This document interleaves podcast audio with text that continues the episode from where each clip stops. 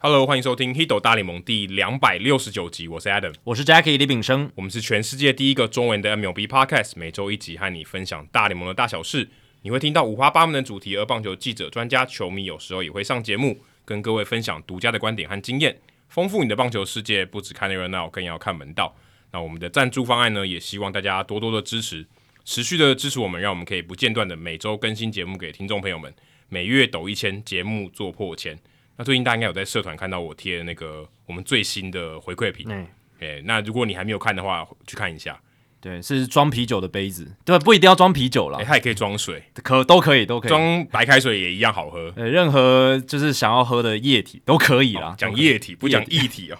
正音班这样子。呃对，但就还就是一个玻璃杯啦。对对然后如果你是赞助一千元方案的话，你会拿到两款都有。那如果你是赞助五百或三百的话，就等到你累积到四千五百块的话，你就可以随机获得其中的一款。对，而且大家或许只看上面的 logo，可能没有仔细看上面的字，但我们那个字其实也是有巧思在上哎是面，有巧思的，对是有巧思的。大家可以去我们现在看一这下边。不爆雷，你对自己对，去社团里面对看。，很有趣。大家看到，如果你是够资深的听众，应该就会会心一笑。对，就是一个 inside joke。对对对对对，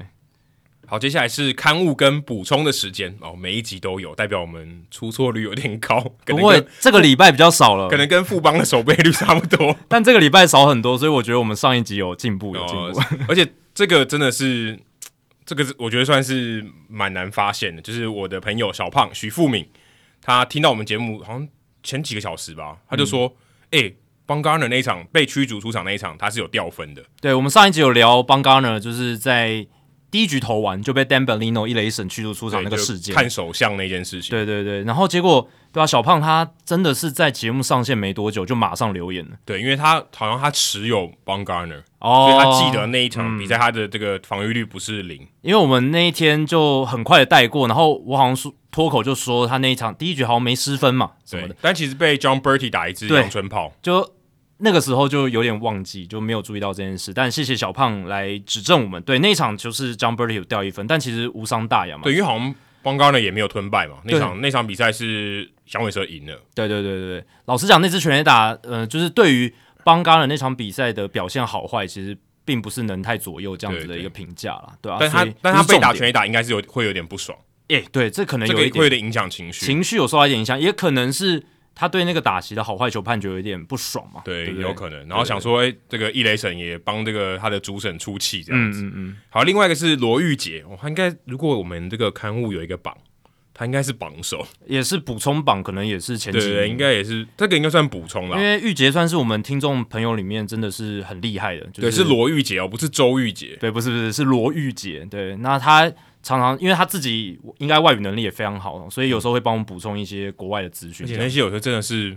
我觉得已经冷门到我我 连就是我连枝微末节我都不知道的那种事情，就是连编我都不知道。因为最近有听众朋友在我们节目里面、节目社团里面问说，Starling Castro 在二零一一年有一次呃 not paying attention 嘛，就是、哦，就是他投手在投球的时候，他还呃背对这个捕手，他还背对打击区、背对对对投手那个地方，这个是很荒谬的事情，在职业赛对场上对。那他就问说：“哎、有没有这个影片啊、画面啊？我想要去回味一下。”呃，Adam 第一时间就找到那个新闻了嘛？对，不但我就是用关键字去搜寻。，对，就找到了那个新闻。可是玉洁她就帮我们找到了影片影片而且那影片不知道为什么可以找得到啊、哦，可以找到，因为大联盟 M 以前 MLB TV 的所有的影片档，其实网络上都找得到，在哦 YouTube 上都有啊，就是 MLB Global 它所上以他面都有上传、应该是找到日期，然后再去找。对，那个是有一个公式的，就是其实它那个片库非常非常大，就是我记得 MLB TV 好像从零七还零八年开始的所有影片都在上面，好像到 You- YouTube 上某一面年有为止，YouTube 对都在 YouTube 上面因。为我想要去找，我我有找到这个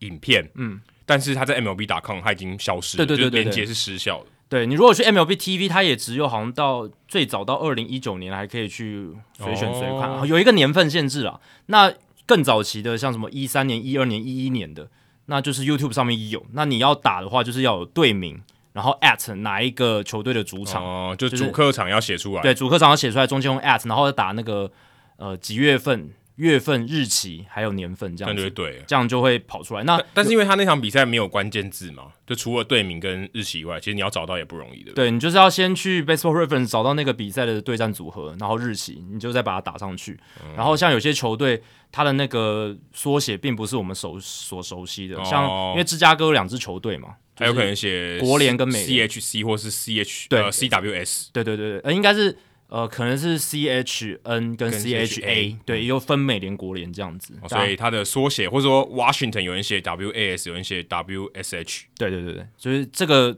就是可以在 YouTube 上找到那个年代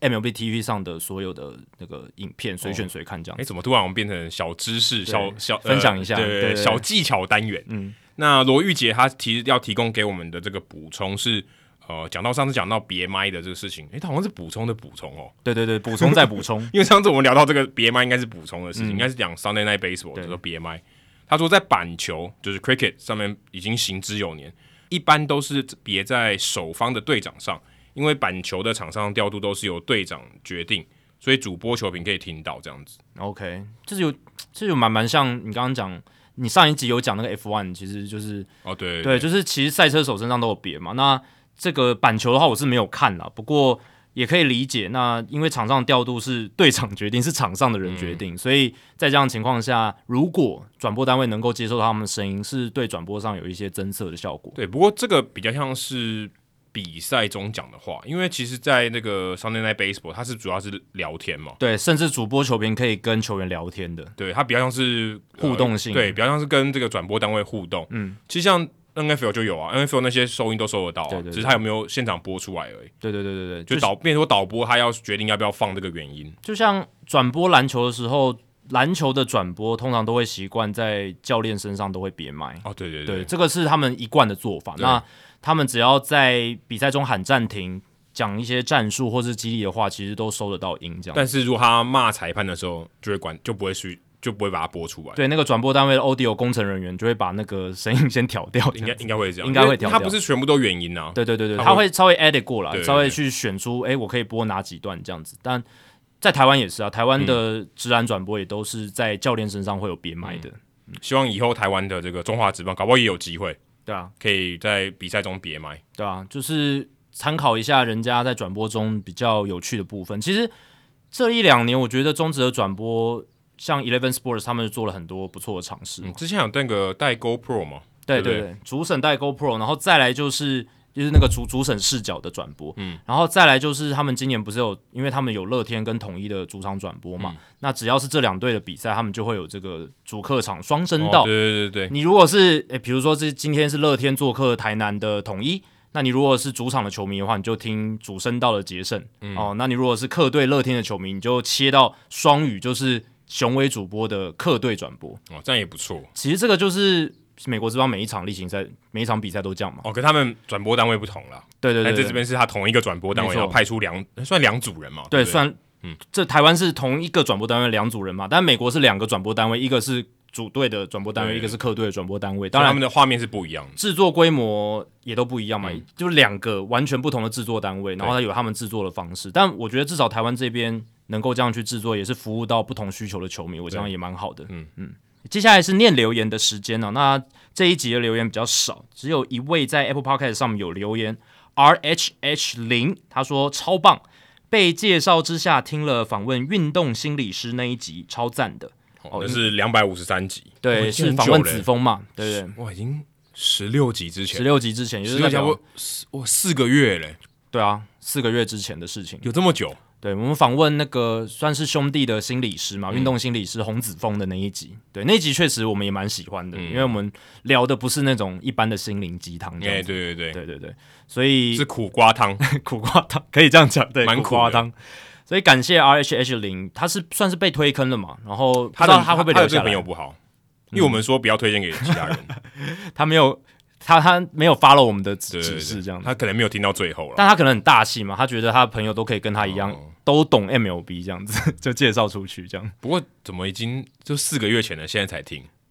哦，但他可能就是先从标题去看嘛，找他有兴趣的。哦，OK，那希望说 R H R H H 零，你听完这一集觉得不错，你之后可以继续加入我们的行列，对每一集都来听我们的《h i t 大联盟》这样子。已经是十六集之前了，对对两百五十三集。其实这也代表说，我们节目的内容虽然比较长尾，哎、对，你哎看你应该现在听，还可以听十六集之前都还 OK，苦这样瓜汤还没有收掉，对对还可以还可以听呢。隔四个月，对啊嗯所以，所以四十六个礼拜嘛，四个月，保其实质蛮期嗯蛮长的。其实蛮久的欸。我都我我还我看了这个，我还回去查了一下，到底哪一集，我根本已经记不得了。不知道我们算不算是 podcast 界赏味期限算蛮高的应一个应该应该 podcast？嗯算蛮长的，真的蛮真的蛮久以前，我我真的已经想不起来到底什么时候录的了。嗯，好，接下来冷知识哦，这个真的应该会记忆非常深刻哦，我相信我十年后应该还会记得。嗯，就是 Reed Demers 在五月十号美国时间的五月十号那场吴安达比赛，当然吴安达很厉害啦，但我觉得这场比赛最酷的不是吴安达，而是 Anthony Rendon 在左打击区打出全垒打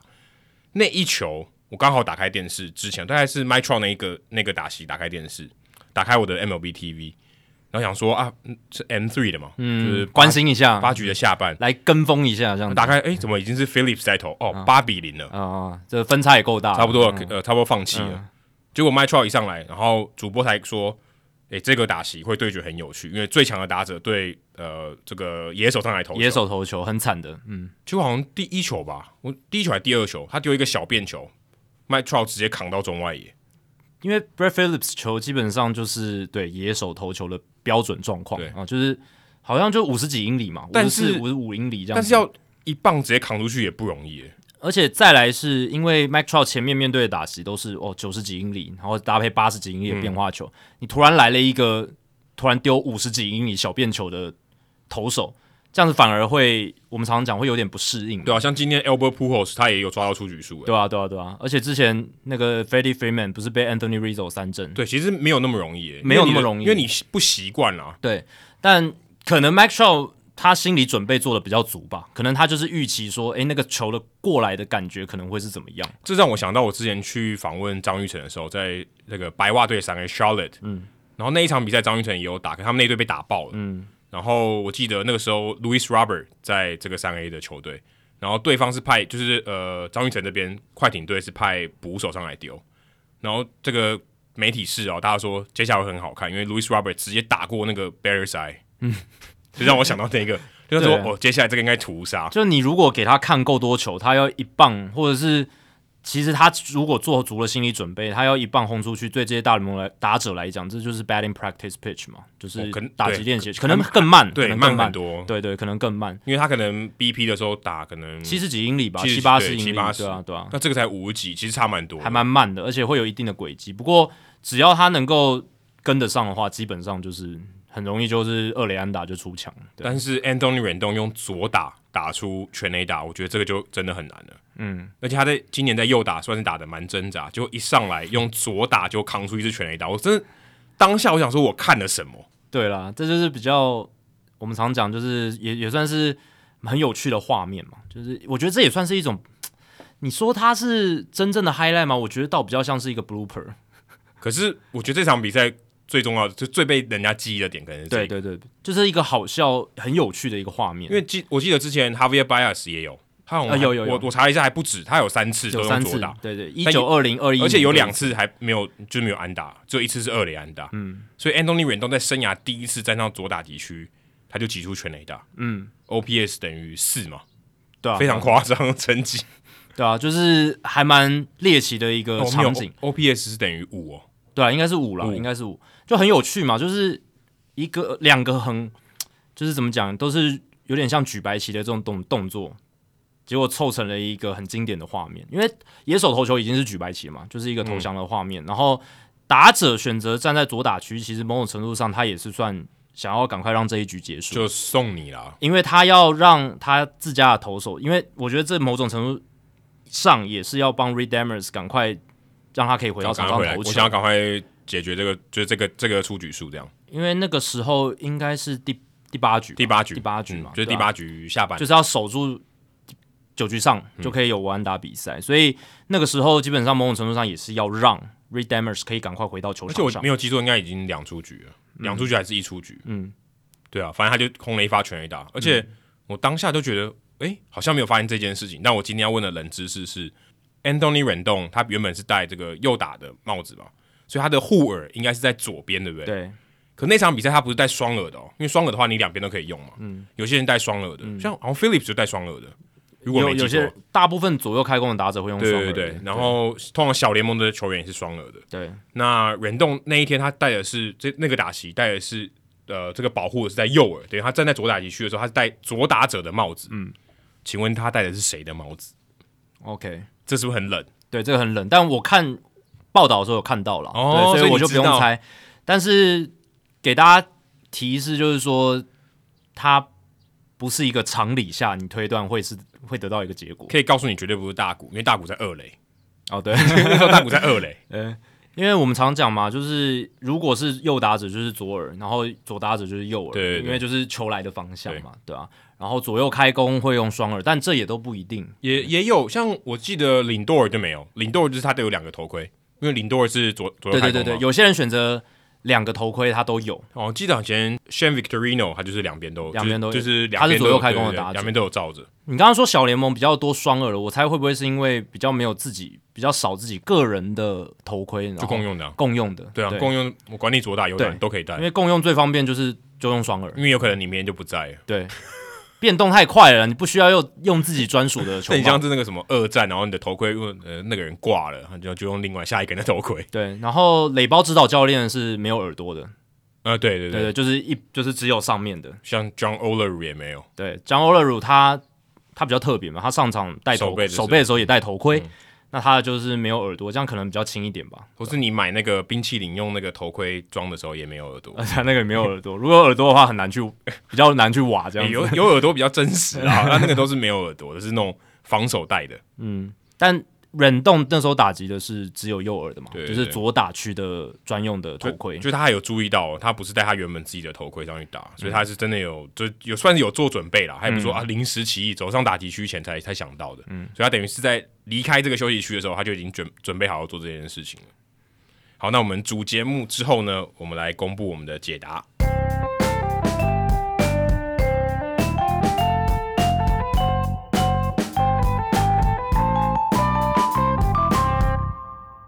好，刚刚有聊到 Demers 那个无安打嘛，哦，那当然最重要的，我们刚才已经我我我觉得最有趣的就是忍动那个左打开轰了。不过我们也回顾一下这场比赛，因为毕竟无安打比赛说说很普遍也没有很普遍，每一周如果有发生的话，其实也算是一件大事情了。所以这是也来回顾一下，对啊，这是这个球季第二场了嘛？之前是那个大都会队合力的无安打比对，赛但这，是第一场独个人立的独立的，独立的无安打比赛。这个力是力量的力啊，不是那个哦对对对对 i n d e p e n d e n c e 那个嗯独立。那应该是费城人才会有独立 的对。不过我觉得这一场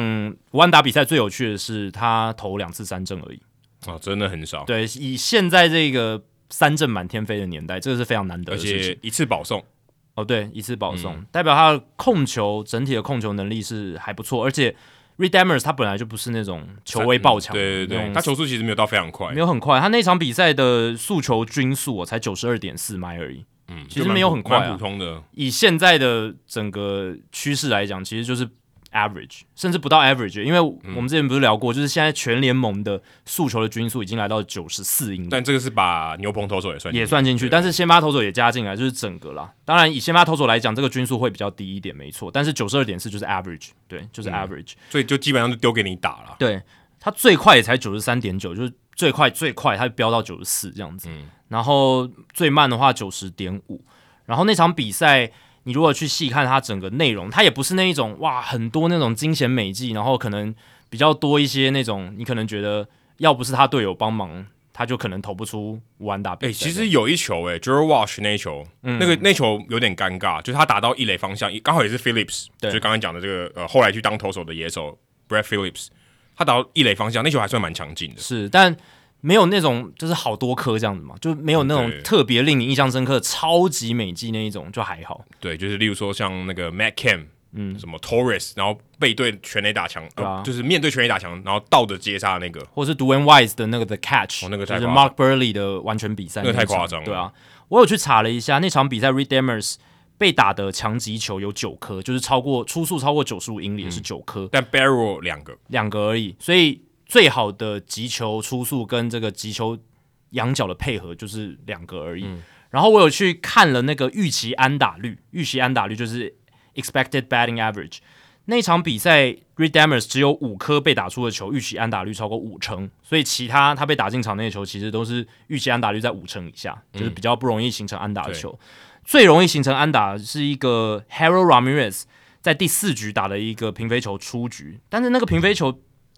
这个出速只有八十二点四英里，不过他的预期安打率是九成四，诶，嗯，就是有百分之九十四的几率会形成安打，只是他最后角没有，角度吧，应该是角度的问嗯题，然后还有方位的问题，对，因为这个是会考虑到野手的站位嘛对，他他对就是根据以前的案例，这种仰角、这种方向、这种出速的球，他会有什么样的安打率这样子？我看整场比赛光芒队的预期打击率也才两成二八，这其实不算很高。所以代表他的球是真的有让对手打不好。Demers 的投球形态就是这样，他就是靠控球，然后还有球路的搭配，让打者打不好。嗯，所以要无安打比赛，尤其在二零二零年或二零二，反正反正这个年代，最近这个这五年，你要真的要玩头或是玩疯无安打比赛，你真的要这种方式，不然对很难呢、玩头玩疯，然后只有两 K，然后弯打，这个真的是非常非常难。在这五年来，在这十年来是难度都更高的。对，就是一方面就是让对对方打，然后对方也要愿意捧场，对要把球打进场内，然后你载资力没有到这么顶尖，你还是可以投出一场无安打比赛。而且很有趣的是，那一场比赛 Redemers 被打的这个预期安打率被高最高的三球都是 Harold Ramirez 打的， 哦，这三球一个六乘五，一个六乘六，一个九乘四。我刚刚讲的那一球，三颗这个预期安打率最高的都是 Harold Ramirez，而且有一球击球出速全场最高的就是 Demers 被打的球里面啦，击球出速最高的是一百零五点二英里，也是 Harold Ramirez 打的。还有 Ramirez 曾经把我的相机的那个镜头盖打 碎，遮光罩。那 OK，时候我在马林鱼，他也在马林鱼嘛，哦，所以可能他跟你还有这个所以我永远都 Demers 我永远永远都记得。哦，有一个缘分在、哦。对对对因为这场这场比赛真的就是 Harold Ramirez 打 Demers 打得最好，然后对要刚好他右打嘛，他右打，对对，当然有点关系，可能他特别会掌握 Demers 的头发，哦有可能嗯跟他的这个球路的配置，因为 Demers 他就是四缝线速球加上曲球还有变速球，主要就这三种啊。他会投滑球跟卡特，但是使用的比例非常少。那四缝线速球、曲球还有变速球，其实他那天曲球跟变速球都有制造至少三次以上的挥空，嗯所以也是有一定的欺骗的效果这对，样。但他好像整场比赛挥棒五十一次，只有十次挥空，哦这个其实也挥空率也蛮低的，对百分之二十其实不高啊，对，其实这其这实真的不高，啊蛮普通的啦。对，但至少有制造出挥空，代表他的这个球路的状况，还有他的配配的位置是 OK 的。嗯对对，这个是是可以显示出这样子的一个效果。当然，他本来就不是这种挥空率特高的对对投手，对所以他球威没有到好到那种程度。反映了一个正常的表现。只是他那天就是，当然运气也有帮他一点，然后再来就是那天状况特别好，对，然后比数一方面也比较拉的比较开。他压力相对比较低。对如所果以今天一比零、二比零，哇，那就他像那很个紧张，会紧张之，前瑞安那一场比赛，对啊啊哇那就那个很难呢、很紧绷的。那对个啊反而容易出错，嗯，就是他有可能被打安打，对啊，所以队友帮你打了非常多分数，然后你自己也在状况内，那然后就轻松投，反正我也不会输。对，但必须强调这场真的是很难得很难得，因为就是这种两 K 的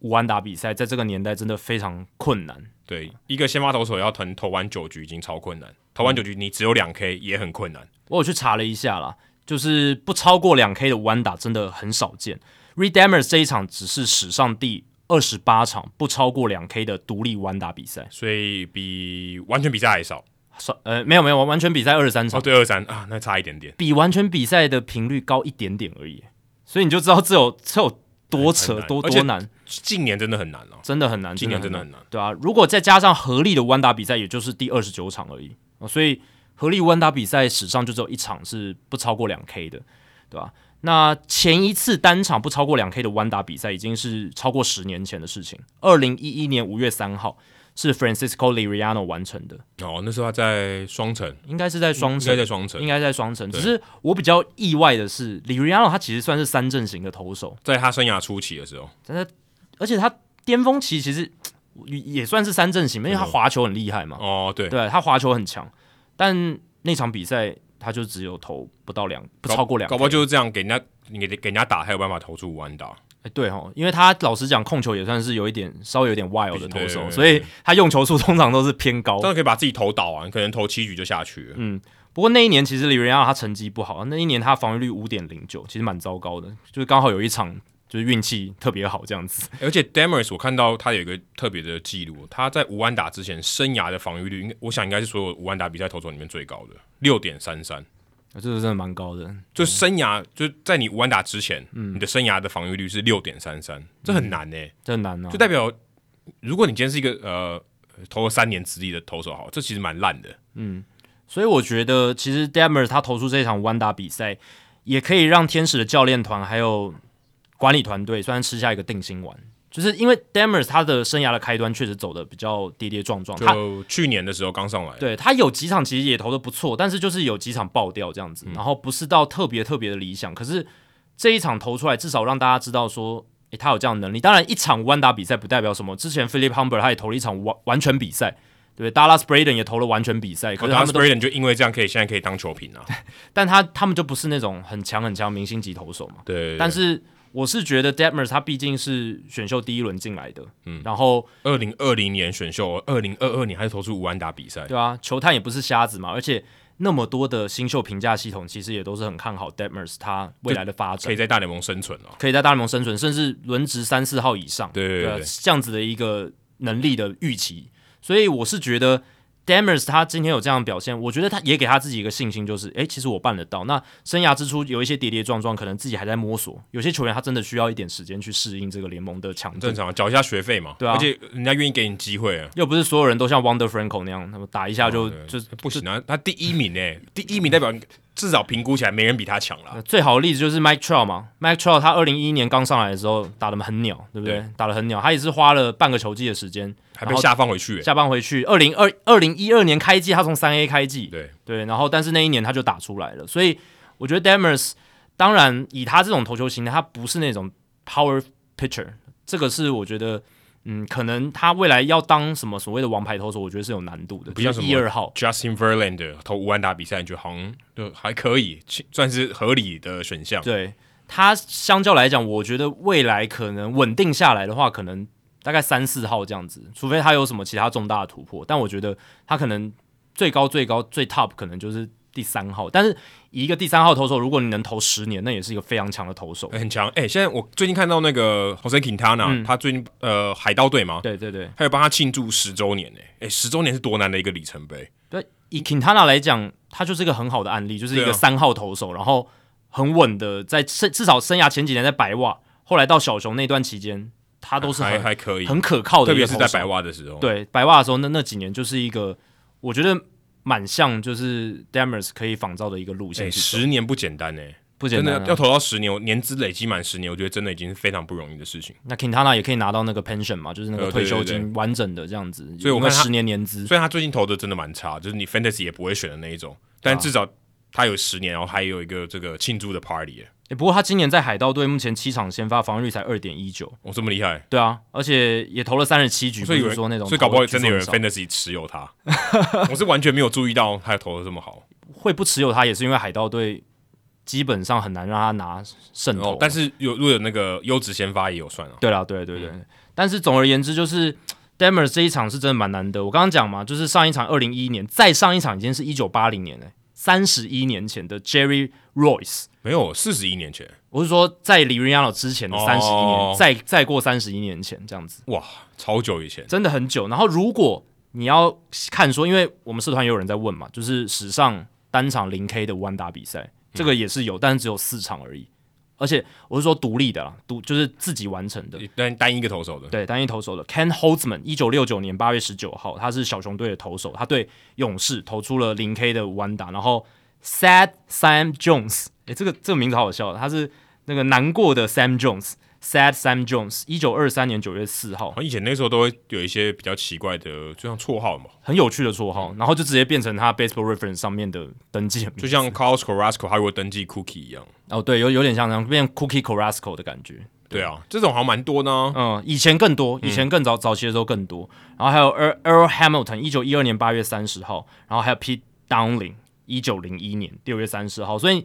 你有看出来吗？就是一九六九年之后，就是只有这几场，呃，应该说史上零 K 的弯打，一九六九年之后就再也没出就现没有过的了。对，太这说真的也不合理啦。因为现在三振已经变成真的是抓出局数一个非常非常主要的手段了，已经基本上比场内球就是还要容容易来抓出局数。如果要零 K，我觉得对手的帮忙可能还比比你自己帮忙还要多，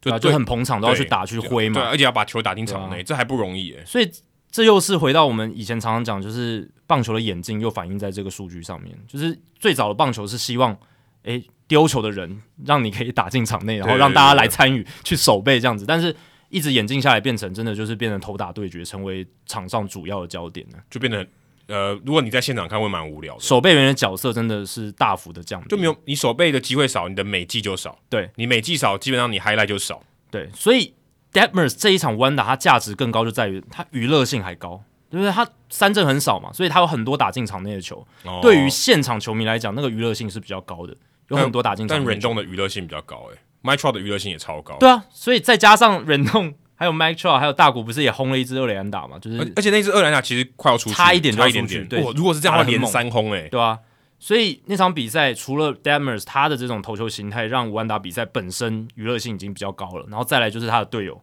也帮那场比赛加分很多。我现在觉得 r 动那个全垒打好像也有点挑衅哦，对不对？我觉得不会啦，因为这个完全就是没有违反潜规则，但是就因为你已经派 Flip 上来了，对，就是因为这样，因为我们之前聊潜规则就聊过了嘛。如果今天是对方已经举白旗，已经开始摇白白内裤了，哦，已经白内裤举起来了，那那我这边我想要干嘛我就干嘛，你不能指控我违反潜规则，不尊重你什么，因为你已经放弃比赛了。对，对，就是这样子。。因为你怕那时候八比零，说真的，你也不是几率不是为零嘛，嗯，还是追得到的。对，当然数学上当然是这样算，不过现在很多球队都觉得超过六分的差距，他就觉得已经已经拜拜对，了。而且而对且只剩一个半局了。然后赛季还长嘛，不要浪费什么就是牛棚里面可以用的投手。所以当你光芒队派出 Brad Phillips 上来投球那一刻，我天使队这边我想怎么玩都可以了。然后其实基本上对方也不会怀怀怨啦，基本上也不会，对吧、所以 Anthony Rendon 他是多少个打席？四千五百二十八个打席都是右打，然后这一次才变成左打。第一个左打打席就是全垒打，哎，对，然后就打出全垒打嗯而。且是不是侥幸的哦，是四百一十一英尺，非常远。那你刚刚讲前面不是有讲 Javier Baez 吗？Javier Baez 他是累积了两千三百四十九个打席之后，生才生涯首次以左打身份上场，那是二零一九年八月八号，那是他第一次、对红人队的时候。然后当初也是红人队派了野手上来投球 k y l e Farmer， farm farmer 对上来投，然后第二次二零二零年九月二十五号对白袜 y o m e r Sanchez 也是个野手上来投球啊，我我也站左打去玩玩看。然后再来是去年四月二十三号对大都会 Luis Guillorme 也是野手上来投球，对。然后 Javier b a z 选择左打去玩一下这样子，所以这种情况像 Rendon 或者 Javier b a z 这样玩，基本上就是对方已经举白旗才会这样做。如果不是对方已经举白旗，你还这样做的话，那就是白目了，对不对？如果今天是一个什么，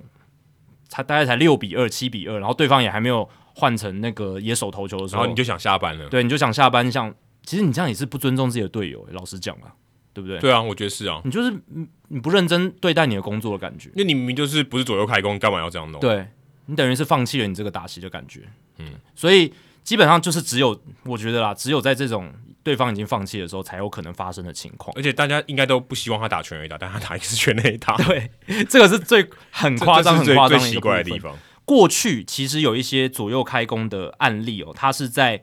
呃，比如说放弃了左右开弓，或者是他想要去尝试一下左右开弓哦，才有这种短暂很短的时间，他尝试了一下他的非惯用手的打击这样子。哦，陈伟霆就这样啊，对，陈伟霆之前对有左打跟右打，他都有打过。对对对，然后像过去啦，因为你如果去 Baseball Reference 查，就是他如果是登记右打者，但是他有用左手打过全垒打的，嗯或者是他登记是左打者，但是用右手打过全垒打的，就只要他不是左右开弓了，啊对，就是非惯用手，不是左右正常左右开弓，然后还有击出全垒打的，这个史上如果排除掉那种呃，就是打席数比较多的，真的很少很少打席的，那就是一只有两个人哦。一九三五年印第安人队球员 Hal Trosky，他是左打者，但是一九三五年那个时候他陷入了严重的低潮，哦好像四十个打数只打出一支安打，很惨，跟 Chris Davis 差不多惨了。然后那个时候他的教练就建议他，诶，换换换看，你用右打打打看。诶，结果他有几场比赛还真的选择用右打，嗯然后结果还真的打出了一支全垒打，只是他没有尝试很久，又回到左打去了。我最近看那个 Cole Tucker，就是海盗队嗯以前是游击手，现在变外野手，他也是原本左右开弓，后来就只就是右打在太烂了，所以只好只练左打。其实放弃左右开弓的例子很多、对啊像那个 Cedric Mullins 那个精英队的也是啊。哦，对，然后 Victorino 后来也放弃了，对，那另一个是二零二零年光芒队的球员崔志万，他曾经短暂的尝试左右开弓，他现在是左打者嘛，他曾经在二零二零年短暂的尝嗯完试全过不记右得这打，件事情呢。对我们那时候好像有聊这件事，有吗？我记得好像有聊，哦，真的哦，对，好像有聊到，因为那个时候就是也算是一个新闻嘛，而且他有打出全垒打，重点是这样，对啊，对对对，对哦对，都想起来，还有打全垒对，打因为，我会讲这件事情，就是因为他跟 Hal Trusky 一样，他都有在短暂的尝试一个非惯用手的情况下打出过全垒打。算是一个突破低潮，或者跟别拿别人棒子一样。就是想说换换手气，嗯哦，打破一下最近一些不好的这种这种魁哈，就是我们常常讲魁，就转一下，对，嗯去台转北移一下转这运样子。站转运一 下，所以史上就那两次，那这一次算是算第三次打出但全这垒打，个这个这不是为了转运啊，这是娱乐大家了。娱乐大家，然后想要让那个比赛赶快进行，然后让自己家的投手可以继续投那个五万打哎、比赛。这样我在想那个呃，接到忍动那个球迷哦，全垒打球的球迷，不知道他心里在想什么。嗯，如果今天有人跟你说你会接到忍动在左打击区打出来的全垒打，那你觉得你白痴吧？就笑哎、啊，就是哎、你有在看棒球吗？忍动右打呢？对啊，你搞不搞得清楚状况啊？而且其实就算是这种 blowout game，就算对方派出了野手上来投球，也很难看到这种情况。第一个说他要选择他要用左打，对第二个他要把球打中，第三个要球要飞出去，第四个你还要接到，对，当然有一些打者呢，他在打击练习的时候，他确实会玩票性质的，比如说右打者，他会玩票性质的去练一下左打，挥一嗯挥这样子。巴里子就会做这种事情。巴里子他本身是左撇子，只是对他打球的时候是用右手传吃接饭球。写字都是用左手。对对对陈伟英对刚好相反，陈伟是吃饭写字都用右手。有一些选手就是这样特别，他就是他天生是左撇子，可是他打击跟传球他用右右右手这样巴。亚斯如果左撇子，他就不能守内野了。对，这也是他要做调整的部分。对啊对所以这样子的情况之下，其实是真的很难得啦。那忍动那样子的情况，就是还要有全垒打这个要素，是最最最困难的一件事 情，我看现场的时候，真的那个那些球迷都疯掉了。对吧、然后还有一点是什么样的情况也有可能出现这个情况，就是无关紧要的比赛。我说的无关紧要是他连例行赛都不是，也不是季后赛明。星赛，哦明星赛，一九九七年明星赛，Larry Walker 那个非常经这典的，太经典，这我真想讲哎、他那时候左打嘛，然后他面对 Randy Johnson，哦，Randy Johnson 很可怕嘛，然后那个对左打者基本来讲就是一个最大的噩梦，最可怕的梦魇。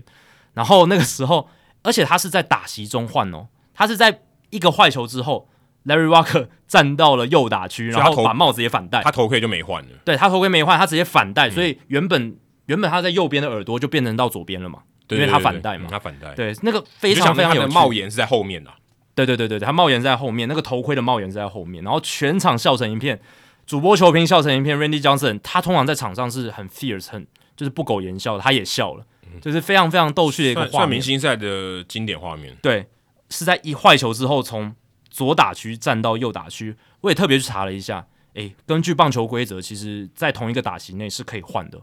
你可以从比如说。两好球之后，你换到左打区，或者是三坏球之后，你换到右打区，其实可以的，就是球与球之间可以，只要在投手完成 set 的动作之前，你都你身为打者，你是可以换来换去的。就跟 Vendetti 的那个规则不一样，Vendetti 好像是要先预告他要哪一只手投球嘛，他打席中间好像不能换的，我我记得好像不能换，投球好像不行哦，就是他这个打席说他要用右手投，嗯，就这只个能用右手这个投对，你不能说这一球我用右手，下一球我用左手，那打者真的疯掉。而且会很耗时间哦。不过他手套不用换啊，还可以。 哦，对了，他手手套套不用用换换，是还好，对，反而打者要走到另一个打击区比较耗时间。哎、对。但打者有些，我看什么，有些左右开弓的打者，他如果面对到蝴蝶球的时候，他就会想，他就想说他站在呃，就是反方向，哎、他可能会站在，他假设是他是左右开弓，然后面对到右头的左蝴蝶球投手，他就站在右边。但我觉得这个规则可能也是因为投手在整个投打对决里面掌握着一个主导的地位。嗯那你如果投手也可以换来换去的话，打者被动方他应该也会想要换成对自己有利的一个形态。所以如所以果他就面对到左右开弓就换不完了，对啊，你如果一直在每一球都要这样换来换去，那可能会打者也要一直换来换去，就会一直拖吧。嗯对啊，我我可能我猜可能是这样子的一个设定。而且以前可能没有像 Vendetti 这种手套了，哦，对啊，对还啊，有对他啊。哎说，哎，你如果要一直换，那不是麻烦死而了？且双手都能投的人真的太少了，真的太少，因为那个技术的要求不太一样，嗯所以主要他开工人很多所以嘛他。也没成功啊。哎，不不能说他有成长我大觉联盟得的，算算有成成功了，我了，觉得算有成功了，但是就是没有后继嗯无人。没有没有持续很久，而且就他而已嘛，就是基本上非常非常少，对啊，所以棒球规则是允许这样，只是没有人这样做啦，因为那个难度还是太高了。你身为一个就算是左右开弓的打者，你同一打席，你其实也没有什么理由要换好像位置。如果你讲讲 Larry Walker 以外，我想不起来有谁在打席中间换，对啊，我我其实也特别是没有在换例行赛。而且他那个还是明星赛，已经是很对对对轻松的场合了，对吧、啊明如果是例行赛的话，应该没有人这样换过。哎、如果你有人听到这里，有人知道的话，可以跟我们讲。嗯，就真的有人在例行赛中间打席中间换换左右打击，对，例行赛哦，对啊，例行赛，嗯搞不好还有季后赛的，搞不好也有。对啊，这种对啊，这这几天蛮多这种猎奇的画面哦，像是那个 Albert p o r o 在我们录音这一天上场投球嘛，这个也超猎奇耶、我觉得这跟那个铃木一朗在生涯尾声上场投球也蛮像的啦，对耶、对啊，就是说一个准名人堂的名将了嘛，然后他其实也别无所求了嘛， 就是说他他就是回来打。打个几年，当然铃木一朗那时候是在马林鱼，也没有，还不是他回到水手，而且那个时候他已经，我记得好像是球季快要结束，，对，已经是无关紧要的比赛，或者是不太重要的情境。因为 Albert p o r 上来的时候也是球队大幅领先的时候嘛，对，所以领先好像十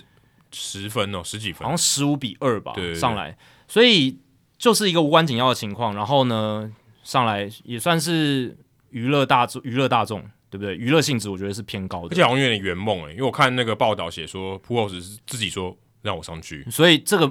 为什么说跟铃木一朗很像？就是因为铃木一朗当初也是想要圆梦嘛，他想要在大联盟的投手球来投一次球这样子，因为而他且很喜欢投球，而且今天这场比赛是 E ESPN 全国转播，那非常的刚好。我觉得他很会，他可能这一辈子就再也遇不到下一个机会了。嗯，要要刚好全国转播，然后我们球队要么就大输，要么就大赢，嗯这几率还蛮低的，红雀对巨人，红雀对巨人的对，比还赛，还不容易耶、哎、就是巨人也不是弱队、欸你，要遇到这种情况，因为通常 E ESPN 挑两队实力不会差距太多。对啊，对啊，都是，而且对啊，就是很好的一个对决组合，会有很好的竞争性的， c a l s r a n d o n 对 Adam Wainwright 对。这种，你说要 blowout game 几率也不高。你原本想说、呃都选这一场了，对不对？应该是一个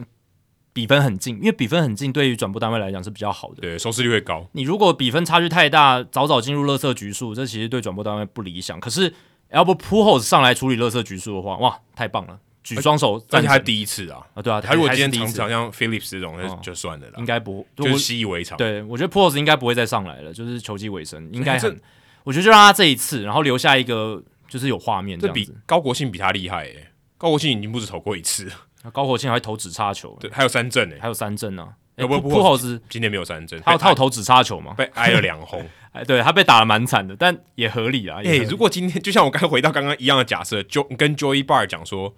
你今天会面对到 p u o s 而且提出一支全垒 打，妈一定讲说你在做什么梦，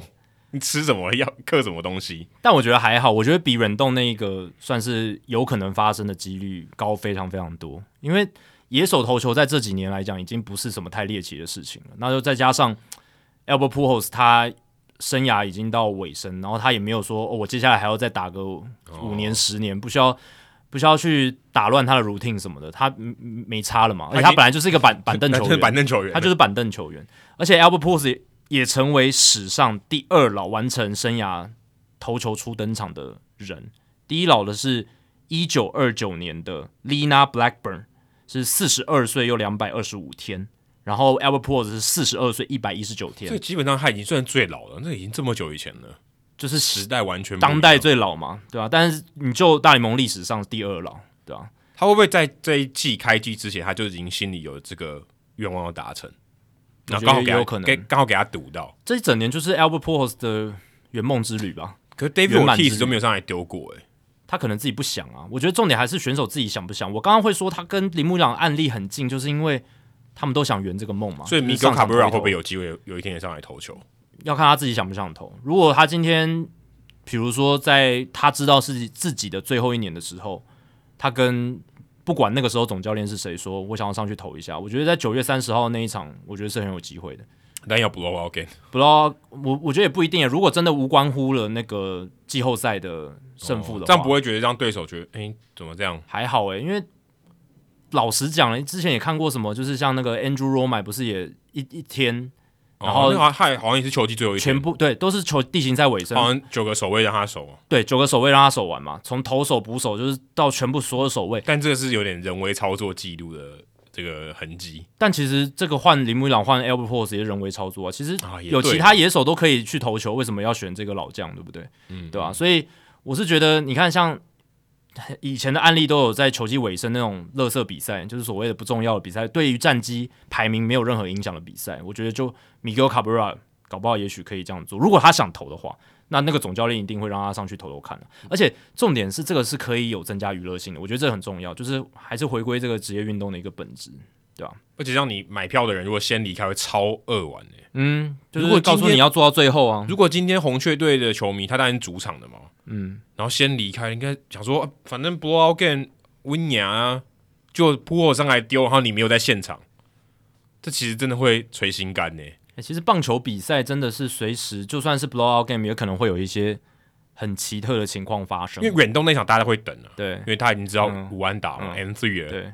那、这个不会等啊，这个有可能真的先离开了。对啊，因为我会讲这个是是因为像我们录音这一天 NBA 有打季后赛嘛，然后那个那个谁啊，太阳队被独行侠打得非常非常惨，然后很多球迷是在第三节就，而且他们是 Game Seven 哦，就是这个系列赛的决胜战，在第三节就开始走掉了。嗯，然他后赛车啊，对，但我觉得篮球就是你 blow out game 之后，其实老实讲不会太有什么，不会有什么太有趣的事情发生，除非打架，这个有一个很重关键啊，就是时间嘛，对你啊时间就这么多了。对啊。而且棒球就是你还可以野手上去投球，或者是哦，投手打击这种，你可以换。比如说，如果你是响尾蛇队，你还可以换邦 g a n e r 上来打一打，娱娱乐一下大家，对嗯不对？就是有这种，你可以把它变化性非常多，对不对？就是在会和可以可以创造一个在很不要猎奇激的场怒面。对手的情况下做一些调度。对对对，就是在对手也已经觉得说，我们这场比赛我们也没有要 fight for nothing，我们也不是要为胜负争什么了，我们就是把这场比赛剩余局数耗完的话，嗯在这个前提之下，我觉得操作空间棒球真的是哦、呃大非常非常多，美式足球也没办法这样啊，没办法很很很嘛少，很少啊很少，很少。对啊，所以我觉得这也是棒球有趣的地方吧，对啊。然后你讲到这个红雀跟巨人系列赛，我觉得那个雅典莫利娜那个看暗号那个也很厉害，哦，那个我是看到就是有人分享，我觉得哦，这个呢，而且如果你在转播中间没有去注意那个细节的话，其实那个会被忽略掉，欸诶，对，因为他就只是站在那边，然后看 Kepler 打暗号给三垒的这个跑垒指导教练，然后他再传给呃一垒上的 Peterson，然后结果雅典摩尼亚就破解了那个暗号。对，但我觉得一方面可能也是那个情境下，他知道他可能会到垒。第再来就是他有注意到他有在打暗号，嗯，然后也许他猜中了这样子，但我觉得应该是很精准的破解，因为我看那个影片，他真的是已经站起来了，就是亚典莫利娜他在那一球投出去之前已经站起来了，可是跑者还是跑，就是代表那个跑者他内心想的就是我要执行教练的战术，我要执行教练下达的指令，主现场的主播也没有讲到这一点，他就说他就是要一个 high 高呃 high fastball，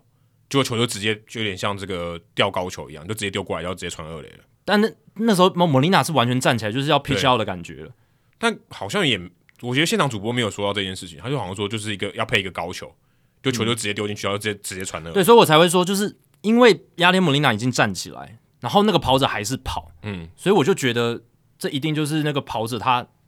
一心一意就是要执行那个战术，不就已经不管发生什么事，对对，就是指定已经到他脑袋里面，然后他甚至我觉得他没有注意到雅典莫利娜站起来，然后他就埋头就跑，所以才会被抓的这么 Peterson 也不是菜惨。鸟嘞、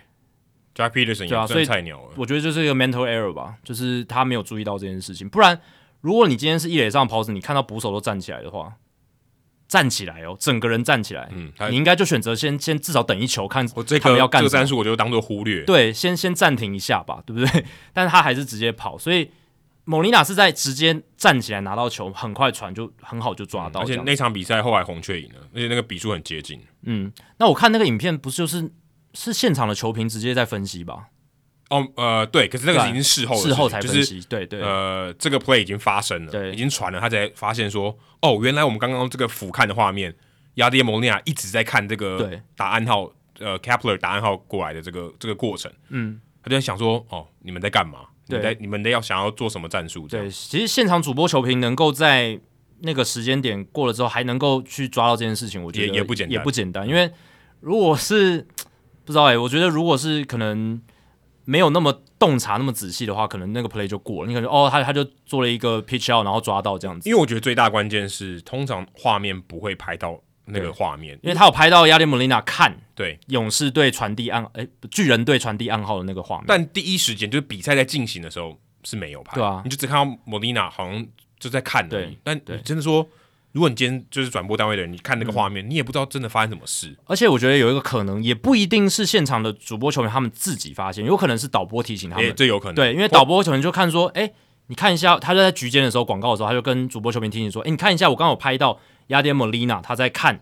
巨人队休息区的那嗯个画面，我给你们看，你们再来做分析。哎、他们就，哎、哎、真的、哎我觉得应该是这样。对我我觉得你应该个是这样你的推测应该是正确。对啊，因为我自己转播的时候，有时候也是有一些画面我漏看，或者是我没有特别去 pay attention 哎，在某一个问细题节是上。那个画面，就是打暗号这个画面，第一个它很隐晦嘛，嗯，第二个雅典摩尼亚看的那个动作也很隐晦啊，你对根本就不知道发生什么对事情啊。所以，但是够敏敏感度够高的导播或者是转播的工作人员，他可能就会去有一个 heads up，就会去提醒到这件事情。这个也是代表说整个工作团队敏锐度是很高的。对，而且因为它镜头比较多啦，导播可以给你看看所有的镜头嘛。对你主播你就是看导播对按给你的，那你就不知道对其他镜头发生什么事。对因为在主控室里面，导播看的是哦所有的画面这样子可。能可能十几二十个镜对头。他他们的镜头敬畏又更多，对啊嗯对，所以他们可以得到的一些提醒，或者是他们可以观察到的细节，就变得非常非常多。所以，因为我自己在转播说中的时候，有时候也会被一些，比如说他非常懂那个运动的导播提醒过，说，诶，这个 play 可能是什么？我刚刚有看到什么样的画面？哦，对，有时候真的是这样，就是我是被提醒的，对吧、尤尤其是在现场转播的时候，有点像说导播要说故事，然后但是麻烦用你的嘴巴说出来，对对对对对对，因为这个故事如果导播没讲，像雅典摩尼亚这个事情哦，可能没有人知道。对啊，可就能是永就过去可能，了，可能永远都没有人知道。就过去了啊，对啊，也许他可能他的这个职业生涯已经发生过几十次， 搞不好这次是唯一被我发觉现得很可能，我觉得很可能就是以前我相信一定也发生过，这绝对不是第一次，对不对？以不太前不第一次也不太合理哦。第一次不太合理。那亚典莫琳娜她当然是经验够老道，然后她的判断力，然后她场上指挥调度的能力，嗯都都很好，因为她也要去跟她队友沟通说我要来抓了，嗯我还要跟投手、他一定跟投二垒投手跟内内野都对都来都要补位去嗯的那个有二游，他都知道，都说对哦，我等一下 pitch out 了。都有这个 heads up，都都知道说，诶，莫莫琳娜在扣这个 play，她她要下下达这一个就是故意投坏球，嗯然后去抓跑者的这个情况，对吧、所以这整个 play 就是让人看得很过瘾吧。就是说，你如果喜欢看这种棒球比较真的很细腻、很细腻的部分，嗯而且蛮斗志的，嗯，而而且必须说，这个真的不太常见，我觉得不太常不太常见、啊，就是呃，或者说被拿出来讨论的情况也不常见。对对对，对就是转播单位能够 catch 到，然后把它分析的那么到位的，搭配着画面把它分析的这么到位的，因为那个要就是转播室的人，他们就是转播单位的他们的人，也要很快的把那个 edit 出来嘛，就是那个哎对对对对精精彩的画面，那个镜头，然后 edit 出来，然后要呃配时合间时间很短诶，对就编辑就出来就一个局局间的时间而已。对，然后什么样的敬畏比较好解释，嗯让球评可以好解释的，马上弄出来，所以那样子才是一个。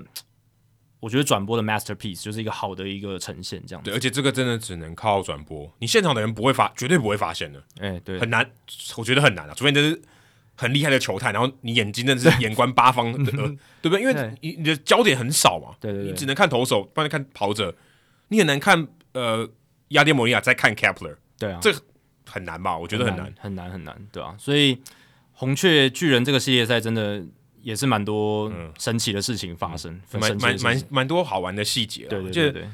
真的也都蛮罕见的。你说跟 Albert Pujols 这个上场投球来比，就其实我们刚才讲这个也蛮罕见的。对啊，而且特别是我们在开始在做转播，就觉得更更 appreciate 这种事情，就觉得哦，这个哦，我居然播到这个这个画面，很也难不得简单。很难得，对啊，所以你看大联盟好看的地方也是因为它一天比赛那么多，你比赛多了之后，哎、就有可能发生一些非常神奇的一些情啊真形，的真的是真的是猎奇啊，真的是猎奇，真的 很难猎很奇。嗯难很难看到。说到很难看到，今年如果大家有注意到战绩的话，哦，当然红袜队很烂啊，最近也是已经输到有点无感了。你会发现，其实今年的强队很多，嗯，没有。现在如果你 on pace 哦，就 on pace 就是如果你用这个胜率来算，打完一百六十二场，能破一百胜的，居然有七支球队，这非常夸张哎、，总共也才六个分区而已，对，等于等于有一个分区是有两支球队有可能破一百胜。而且一百胜代表什么意思？一百胜代表你全年的胜率是大概六成一左右，对，六乘一耶！你知道棒球队要打一百六十二场，你要六乘一的胜率，这个是非常难的事五情，乘七就很强了，五乘七、五乘八已经是超，已经算很强很强的队伍了。对啊，就是这个其实是在职棒球界很难见到的事情。那有这么多球队在 on pace，就是在百胜的节奏上面，这凸显了出一个就是竞争平衡有一点失序的一个情况。对，因为你越多球队百胜，代表越多球队接近百败嘛。对，就是诶、就平均，因为你就是那么多胜场胜负嘛。嗯，一场比赛一队拿胜，一队拿负嘛，就这么多要给大家分嘛。它是个零和赛局嘛？诶、对对啊对，没有因零和为没有赛局平 手，对，一定会 你赢那么多，一定会有人输很多，就是这样。对，就一定有人就就是输这样就是红人啊，输一屁股。对，代表百胜就是百胜节奏的球队多，代表大烂队也很多。而且其实过去这五年真的百胜的球队，不知道各位有没有发现，真的越来越多了。对，去年就两队在同一个分区、诶去年对去年总共是三队，对啊，就光芒巨人跟道奇，对，给各位一个数据参考：二零一零年到二零一六年这七年，总共只有三支百胜的球队，七年三支哦。然后二零一七年三支，二零一八年三支，二零一九年四支，二零二零年我们不看，因为它就是一个你你打不到百胜。对对奇奇怪的年份六十胜全拿一次，只有六十胜的。二零二一年有三支，所以过去这五年来四个完整的球季，每年都至少三个百胜的球队。那二零一零到二零一六年七年才三支，所以代表说过去这五年真的，我觉得大联盟的竞争平衡上面是比以前退步的。也就是呃、应该说常态分布起来，它就是没有那么常态分布，对对对，就比较偏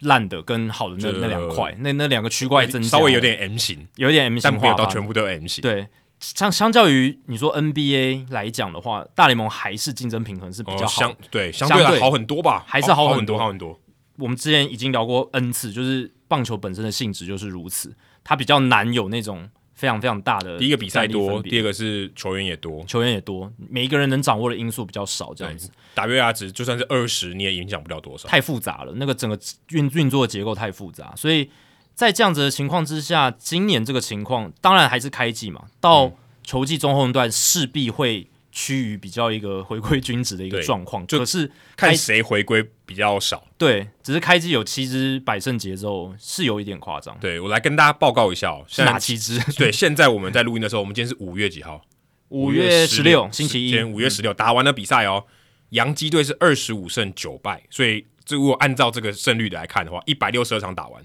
他会拿到一百一十九点一二胜。呃，如果你四舍五入，就算一百一十九胜好了，已经超过那个水手队的胜，已经超过水手队单季的那个胜率了，对啊，一百，你刚刚说一百一十九九嘛，嗯点一二，远远超啦，远超啦，对啊，超夸张。这个是很扯，这个在棒球不可能发生的一个胜率，对，所以他呃往下修正的空间应该蛮大的。那道奇队是二十一胜十二败哦，所以他是呃 on pace 到一百零三胜啊，一百零三点零九胜。那大都会也不错，二十三胜十三败啊，也是一百零三点五胜。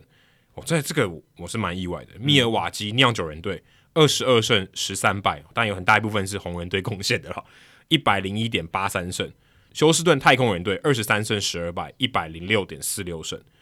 圣地亚哥教师队今天打得不错，一二十二胜十三败，一百零一点八三胜。哦，这个接下来就是今年的算大黑马了，二十四胜十三败的洛杉矶天使队，他如果这样继续打下去的话，是一百零五点零八胜。我觉得我们今天想要讨论的就是，你觉得还有我觉得谁会是在例行赛结束的那个当下还有百胜的球队，就是真正真正打完真正有百胜，嗯，以前的统一，因为他有正百 胜，他绝对还好有冷百胜，好冷好冷。 好冷， 诶、我如果要我选啊对你你你来选，如果假呃，如果我觉得 d e g r o n 可以回来，大都会应该可以拿一百胜。 OK，你所以你觉得只有大都会吗？我我是我心我里觉是得有大三都会支跟洋基啦，哦，你觉得大都会跟洋基对这两支纽约的球队？对，因为他们相对他们的赛程也会比较软一点，哎呦，有趣喽！我跟你选的完全不一样，真的哦。我选道奇太空人跟酿酒人，哦我选三支。对，为什么我不选洋基？现在洋基战绩最好嘛，二十五胜九败。我有算过、哦他们接下来只要打出一个七十五胜五十三败的战绩，五乘八六，嗯，他们就可以有百胜，至少百胜，而且这是至少哦，就是只要有这个这这个胜率，他们就至少会有百胜。可是，诶，七十五胜五十三败也不容易，五乘八六胜率其实也蛮高的。但第一个原因是，我觉得他们分区竞争强度太高，因为他们除了精英队以外，哦，红蛙今年也很烂哦、但我觉得红袜他们就是现在很烂嘛，他们只要 不要选择重建，或者是突然就把它拆掉的话，我是觉得他们会慢慢回归啦。我是觉得 Trevor Story 没有那么糟，嗯，然后其他他们投手也没有那么糟，我觉得是慢慢回归。然后蓝鸟跟光芒就不用说，他们就是一个很强的比较强球队，对，所以接下来他们洋基队胜率下修的幅度是我觉得会蛮大，而且我个人是认为洋基先发轮值的成绩会下修的幅度也蛮高的，我对他们轮值的信心比较低，这是我个人的看法。然后还有就是我对他对于他们的打线呢，我是觉得也没有那么有信心，因为我自己在开机之前就觉得这条打线其实是呃有瑕疵，有不小的瑕疵存在，对吧、那当然现在看起来是还蛮够用的，可是我是觉得 Aaron Judge 应该很难按照他现在。一点零零一的这个 pace，当然是有，我觉得以他的身手是有机会继续这样打一整年，然后再看看有没有挑战 MVP。可是我是觉得也是有下修的空间。然后 Anthony Rizzo，我是肯定他，嗯，开季这九支全垒打是有点这个 pace 有点太快了，这样子，对吧、但关键还是在于先发投手了。当然，Nestor Cortez 是真的表现，开季表现很夸张、对他的卡特球呃是一绝，就是球速也不是特别快，就是让你打不好，呃你很难打出很好的安打这样子。然后哦，三振的表现非常好什么的，但我是整个轮值下来呢，Gary Cole 还是最让我有信心的，但其他几位不管是 Cortez、Montgomery、t y o n Luis Severino、Severino 还有一些伤病的风险，我是觉得相对来讲没有那么稳，所以我是觉得洋基队应该我我自己这样认为啊，不会拿到百胜。哦，真的吗？因为我看到洋基队接下来面对到红袜队还有十六场，所以他们只打了一个系列赛。嗯，面对到精英队还有十三场，所以总共有二十九场，相对是比较软的。嗯，还蛮多的诶、对啊，对啊，但你不知道下半季的红袜队会变怎么样，或者到球季中间阶段的红袜是队也会没变什错。么我这样看 E ESPN 提供这个赛程的强度哦。呃，洋基队其实在这个百胜里面的球队里面，它大概排在中间呢、啊，所以它的赛程强度跟呃，就是在七支球队里面来比，它算是比较算是中间值而已，嗯，并不算是非常算是非常 tough 的这个 schedule，所以应该还好。我对杨基最有信心的就是他们牛棚，他们牛棚是我是觉得真的蛮强的，嗯对啊，是呃，不管从广度、深度，然后整个球威，然后呃当当然你说 Aldis Chapman 他还是以前的 Chapman 吗？已经不是了，可是你要哎他够用了吧？够用了啦，你就是就让他投个一局嘛，对不对？每次上来投个一局也也是够用了，对吧、所以，然后他们现在又有那个 Miguel Castro，Castro 的球位也是很扯的，嗯，声卡球非常可他以怕前，在精英的时候没有那么好了，精英然后大到大都会但他其实那个能力一直在那边嘛，一直在那边，没有把没有把成绩投出来。对，没有把成绩投出来，对吧、所以我自己是这样认为啦。当然，我也欢迎杨基打我脸，因为杨基战绩好的话，对整个大联盟产业、呃是一件好事，绝对是好事，绝对是好事。但对嗯红袜迷来讲就，呃就不太乐见。但也 OK 啦，OK 啦。嗯，然后我之所以会选道奇、太空人跟酿酒人这三支，太空人最近不是拉出一波十一连胜嘛？其实我季前就非常看好他们，我就是觉得他们就是今年还是美西的冠军这样，只是刚好开季的时候天使杀红眼，嗯，然后让一开始的太空人看起来没有那么强势。可是你要看哦，你看他们现在全队 WAR 值最高的人是谁？你要不要猜猜看？陪你啊，对，是 Jeremy p e n y 但他受伤了，对，但是是这几天应该我受应该伤嗯不是很严重吧？应该不是很严重，所以他们现在打到目前为止，战绩已经回到了美联西区第一的位置了。WR 值最高的是新人菜鸟 Jeremy Pena，呃但也是因为他是游击手啊，有但点但也要是他帮助。表现好才能是创造是出是这么高的 WR 值。他如果是一个一垒手打出这样的成绩，他的 WAR 值相对低很多了，但如果他是一垒手，代表他的如果他还是 WR 值很高的话，代那就表他那那也蛮可怕打的得非常可怕，对就是像 u d a n Alvarez 那个那个那个程度了对吧，是是是，对啊，所以我是觉得这个已经凸显一个事实，就是太空人队还是非常猛、对非常而强。且 Verlander 回来感觉好像没开过刀，对，就还是以前那个巅峰的 Verlander 的这个感没觉。这个也是蛮人类奇迹的，对，所以虽然现在太空人农场他们已经已经被掏空嗯了，我看一下排名是第二十九名，在二零二二年的开机的时候，嗯呃，但是他们现在大联盟的阵容，不管是投手、打击、深度、广度、哦强度上都很好，而且嗯运动家跟游击兵本季都蛮低迷的，而且我游击是觉得兵会烂到我觉得有对啊点让我觉得很神奇啊了，还是会低迷下去。我觉得那水手应该，我觉得水手应该今年会是胜率五成以上的球队。可是我觉得要冲击到这个分区冠军或者是前两名的这个程度还是不到，对啊，就是好啊，可能会跟天使去争这个第二名，但是老实讲，太空人后续我是觉得我会蛮看好的这样子。嗯，因为我觉得太空人还要打天使，还要打十二场，也蛮多的哦。这这两队，你说实力，但可能也许太空人略胜一筹，但十二场如果一边拿个七胜，一边拿个五胜，哦，这也是很有可能的。然后就面对到水手也不好打，那会讲到太空人会是我觉得例行赛结束后会百胜，也是因为天使我其实没有那么看好啦。就是当然开季他打得非常好，对我们也聊过，他真的是打击投手都很燥，在开赛的这个开季的这这段期嗯对间、 Taylor Ward 跳出来， Taylor Ward 跳出来，对，但我觉得他们的先发轮值应该没办法强这么久，对嗯，对，他可以我觉得交易啊，对不对？他们要用谁交易呢？不知道。哦对，就没有嘛， 就是他们农场排名第二十八，然后他们现在哦的所以搞不好人家愿意修 Joe Adele 就把他交易走了，可是也换不回什么东西，因对为 j 搞 o 不 d 好 e 的对新秀价值已经很低了。对，就看有没有人要，看有没有人要啦。对，所以我的意思就是说，你看，就算他们要交易，其实他们现有的战力就是他们现在需要的，所以他们现在也没什么交易的空间。我觉得、他们现在就是需要这些人。然后你看，如果一个 Noah Syndergaard 突然受伤，或者是 Lorenzen 突然受伤，嗯，或是 Patrick Sandoval 突然受伤，那就很可怕，因为他们轮值的深度其实没有很好，对，这是他们最大最大的一个 question mark。但现在这些球队基本上都是主力很健康，哎，对大对，相对起来，相对相相对来起来，讲基本上对都哦，除了大都会以外，嗯，除了 Degrom 因为不在阵中，其他这几支球队大部分都还蛮正因常，嗯为现在还没有到考验到深度的时候嘛，现在是开季前一个月，嗯，那还球没季有哦嗯中后段，就是要考验球队深或度。者说受伤的人都刚好不是主力啊，对，那我会对太空人深度比较有信心，就是因为他们其实投手他们的这个变换应用可以很多嘛，他们有哦 Christian Javier 嘛，阿然后比尔现在也是先发啦，对不对？对他拉到先发、欸，就等于拉到先发，本来没有这个先发投手的嘛，那嗯现在拉进来等于多了一个新的战力嘛，好像是因为 m c c a l l u s Junior 受伤，之后也也有可能会回来嘛，也有可能会回来。那如果 m c c u l l u s 健康的回来，那是不是 Harvey 又可以去当很强的长中继？嗯对吧、所以他们就是有很多这种这种 pieces 可以换来换去，可以调换嘛，可以调就换就就跟你玩 Fantasy 有很多有有很多守卫啊，对可以对对你可以至少你的阵容如果有人受伤的时候，你可以有人补上去，对啊，而且好，就算现在他先发投手短缺了，他也可以用 Boban Game，他的牛棚日也可以超强。嗯对，拍一个 Javier，然后再搭一个什么呃其他 Luis Garcia、嗯如果 Luis Garcia 以前也是算就是投就是中摇摆人嘛，嗯就是中继后援都有在投的，对吧？所以我是觉得我会对太空人比较有信心，就是这样。那至于酿酒人的话，虽然我还是对他们打击有一点担心，可是他们有红人海盗可以去垫，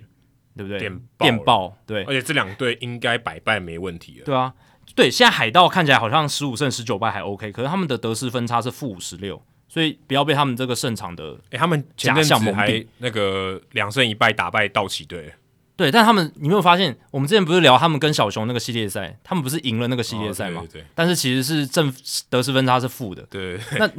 其实这说因为他们明有一场被打爆，，对，而且他们赢的都很少分，嗯他们都赢一点点，然后输对手一大截。那这个势必，我觉得这个运气值一定会回归到，就是就是他们败场数会恢复了，嗯会会增加上来，对吧、所以我是觉得，因为有海盗哦、有红人，然后还有小熊，小熊今年其实。嗯，虽然我是觉得可以接近五成胜率，可是开季打到目前为止不如我的预期，就是一支可能呃八十二70胜、八七十几到八八十十胜左右的球队吧，对，所以我是觉得有这三支球队的情况之下，酿酒人，然后再加上他们先发轮值，哇，好可怕！哎、可是其实 Woodruff 跟 Perota 今年表现没有到非常好，但没是有没有到那么，么理想，但我觉得就是因为运气值了，因为你去看他们 FIP 其实都还是还很哎还好是，蛮低的我，觉得之后会回归，然后所以会就是更强，会更强。因为这是账面成绩嘛，账面成绩也反映成战绩。对，那反而是 Lauer 跟 Hauser 投的那么开季投得那么好，让我有点压抑。就是短暂的行情，对，所以我觉得呃之后 Lauer 跟 Hauser 可能会下修，然后 Woodruff 跟 Freddy Perota 他们会就是回会来会嗯恢复更就是一个算是顶因尖为我有的身手。我我的 fantasy baseball 有 Woodruff，用的有点痛苦，对，现在就是防御率有点高嘛，像五点三五，但之后之后应应应该一应定该会会下下修，对吧、啊所以这样子一来一往，就是 Lauer 跟 Hauser 下来一点点，然后 Freddy Perota 跟 u d r 上来，所以他们这个轮值还是很猛。然后牛棚也是不用讲，嗯就是牛牛棚还是全联盟数一数二一的，个 Hader 跟 Williams，对啊吧、就是看就是他们打击啊，我觉得酿酒人能不能百胜，就是他们打击能不能维持住一个打击基本上够的水准，就 Rowdy Teles 好像是最近的亮点，然后呃，那个 Christian y a l i c h 有一个完全打击， Yelich 快回，我觉得 Yelich 搞不好他今年就是下半季可以把这个火力拉回来一些，看 Bellinger 跟 y a l i c h 谁会先被放弃。 应该是不会， 应该是不会被 Bellinger 现在也打得很可怕，现在还行啦，就没有到彻底的崩盘对，但是就是呃，你会对他还是打一个大大的问号，就跟。他 MVP 那个水准已经可能打了五折，但 Yelich 现在感觉已经已经慢慢回来，慢慢回来了，对，嗯慢慢回来，就是就是至少不会跌到像这种联盟平均以下的水准啦，就是可以用的一个状况，对啊，所以我为什么会看好这三支球队？然后道奇不用，道奇的话，就是因为我还是觉得他们是全联盟战力最好的一支球队，是虽然现在打击上面很多人在低潮，嗯，Justin 一 Turner、半都在低潮， Cody Bellinger、Max Muncy，哦，Max Muncy 打击率才一成五哎、，给他上垒率很高、哎，嗯对，上面很高，他保送很多，但不知道欸，我就是觉得他们就是很会打百胜例行赛的球队。但是我看到的是他们的分区今年表现不错了，我觉哦得这个、这个比较重要，因为基本上你强哦、别人强你还是要对到啊，很难。对就你你你闪不掉嘛，你强没有用啊，别人也不错啊，对不对？你你说我对到你十场比赛，你要拿六场也不容易哎、对不对？平均起来你要拿六场也不容易、哎那去年道奇是在巨人队也拿百胜的情况下，也拿了百胜，但是是因为洛基跟小尾蛇烂到爆，还有教室最后也跌对，跌最跌跌到到最后谷底跌对，跌到谷底整。个放弃了，但我是觉得啦，你看道奇队他们今年的先发跟牛棚应该算史诗级了，我觉得就是、虽然他们哎、科小包科小嗯受伤不了，不在，但是科小受伤没关系啊，他们还有很多人可以去慢慢补上来嘛。而且，呃，就算没有一个所谓的名义上的先发投手，靠牛棚日就好了嘛。嗯，牛棚日也是很可怕，他们牛棚的手臂太多了，而且之后 Andrew Heaney 应该会回来嘛、a 嗯 n d r e w Heaney 应该快回来了，然后再搭配原本的 Bueller、Urias、Anderson、Gonsolin，哦，这个轮值还是很可怕，而且 Trevor May 应该今年下半季有机会回来吧 Dustin May 呃，Dustin May 今年下半季应该会回来吧？对我不不对？晓得、哎我觉得，因为他也一年多，已经快一年了他好吧？像二零二零零哎二零二一年前去开刀的，对啊，季前去开刀的，他二零二一年也只投了五场先发，所以哦差不多，我觉得开应该是开季的时候就开了。嗯啊可能下半季看有没有机会。如果没、没机会的话，那也没关系。我就是觉得 Andrew Freeman 跟 Dave Roberts 应该可以想出办法。我对他们太有信嗯心了，而且他们的农场，即便哦，诶，你看他们已经强那么久，他们农场现在还是排名第五名。嗯，哦，他们最可怕的地方在这里。那我是觉得那个教室是这几支球队里面，他们跟天使，我觉得是我最不看好可以拿到百胜的，因为。对啦，教士队现在是在没有 Fernando Tatis Jr. 的情况下可以打成这样，已经嗯很没厉错害。可是我觉得他们现在开机打那么好，就三个人：Eric Hosmer、Manny Machado 跟 Mackenzie Gore，嗯，就这三个人，我觉得是最大的关键。但 Eric Hosmer 很明显，我觉得还是运气，因为他的滚地球率还是非常高，将近六成，很扯。这种滚地球率非非常的没办法当一个怎么讲中心棒次的强打火力这样子。然后 Machado 是打得非常非常非常好，然后他也是一乔个导很好像打打击王啊了，他基本上就是我觉得把 Tatis 不在的这个火力也算吃下来了对这样子。可能还更多、哦。对，然后本来大家觉得这个新秀价值已经掉到快没有的 Mackenzie Gore 上来之后投的还蛮好的，哦，现在没有打击王了，现在 Manny Machado，哦有，现在还是三乘五九，还是投的还还还是打的很好了。他对基本上不太需要担心。但就是 McKenzie Gore 他五场先发的表现，我觉得超乎大家对他一开始的预期。嗯对，但除此之外呢，哦 s h a m a n a y a Joe Musgrove 当然表现的很好，他是先发主力，可是其他的我觉得都比较抖，我觉得都比较没有信心，对吧、所以教室跟天使，我觉得会是接下来下修幅度最大。那道奇，然后太空人、酿酒人，我是觉得可以到百胜这样子。但我看就是道奇队在国联西区今年大部分的球队都还蛮强的，我感觉还没有人非常想要放弃。你看，就连响尾蛇跟洛基队都可以达到五成，代表对他们其实实力也不差，是，至少今年的战力算是相对完整。所以道奇队就算在他们对到这些球队同分区的球队，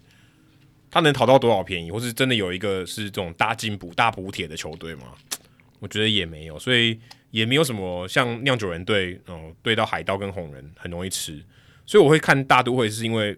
国联东区今年相对是比较差，嗯，整个整个战力就算是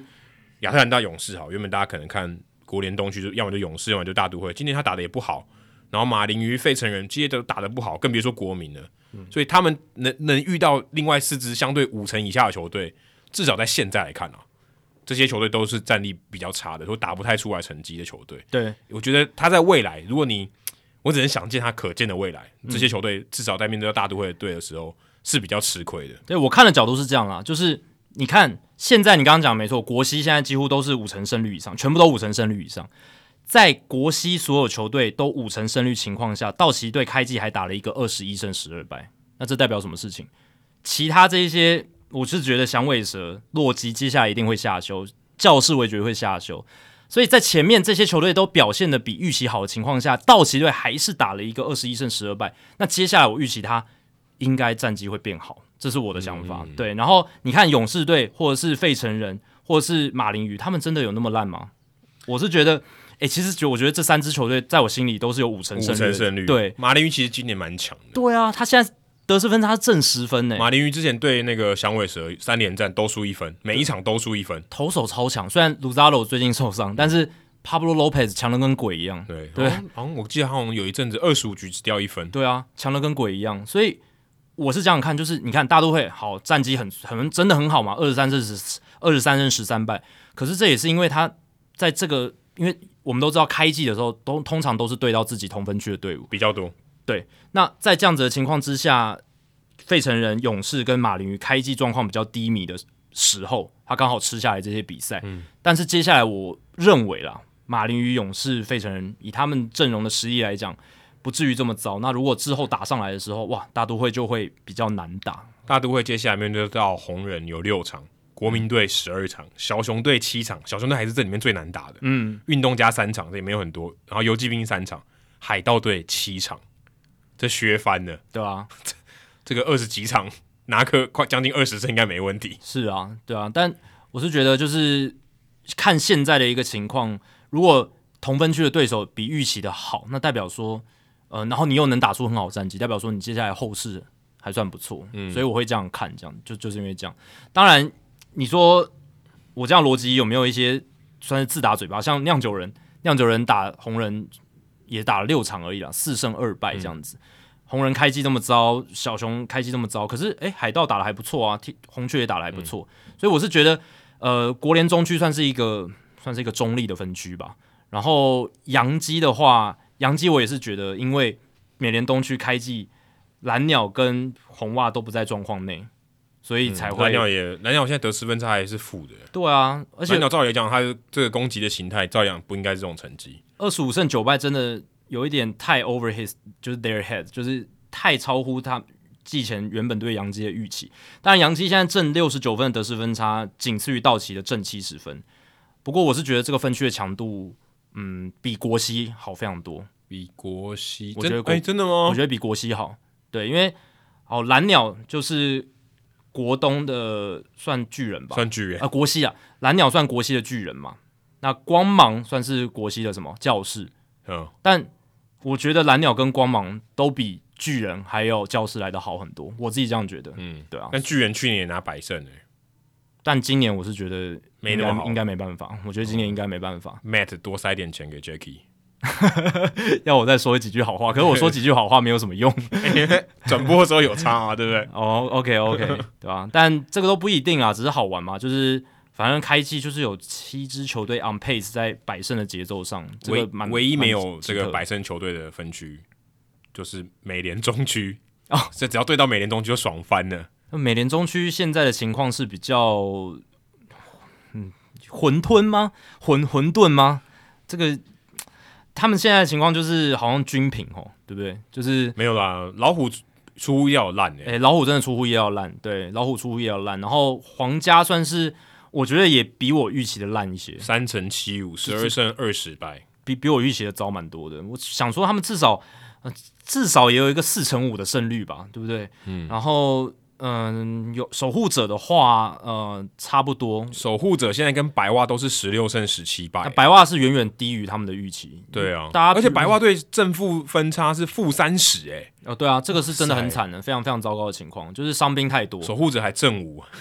那双城的话就是超乎预期的好，对就是在开季的一个状况，就是先发轮值大家没有预期到，因为双城我们季前都讲，先发轮值是他们最大的一个坑，一个看不见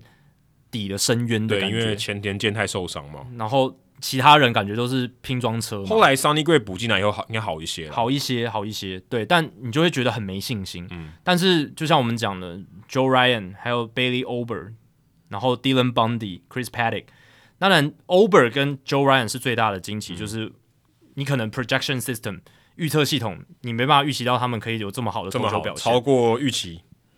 那原因呢？我们是上一集已经聊过，大家可以去听，就是可能是那样子的原因。但总而言之，就是因为他们的先发轮子好，所以让他们在开机的时候打出了一个超乎预期的成绩，这样子。但我觉得美联中区这个是，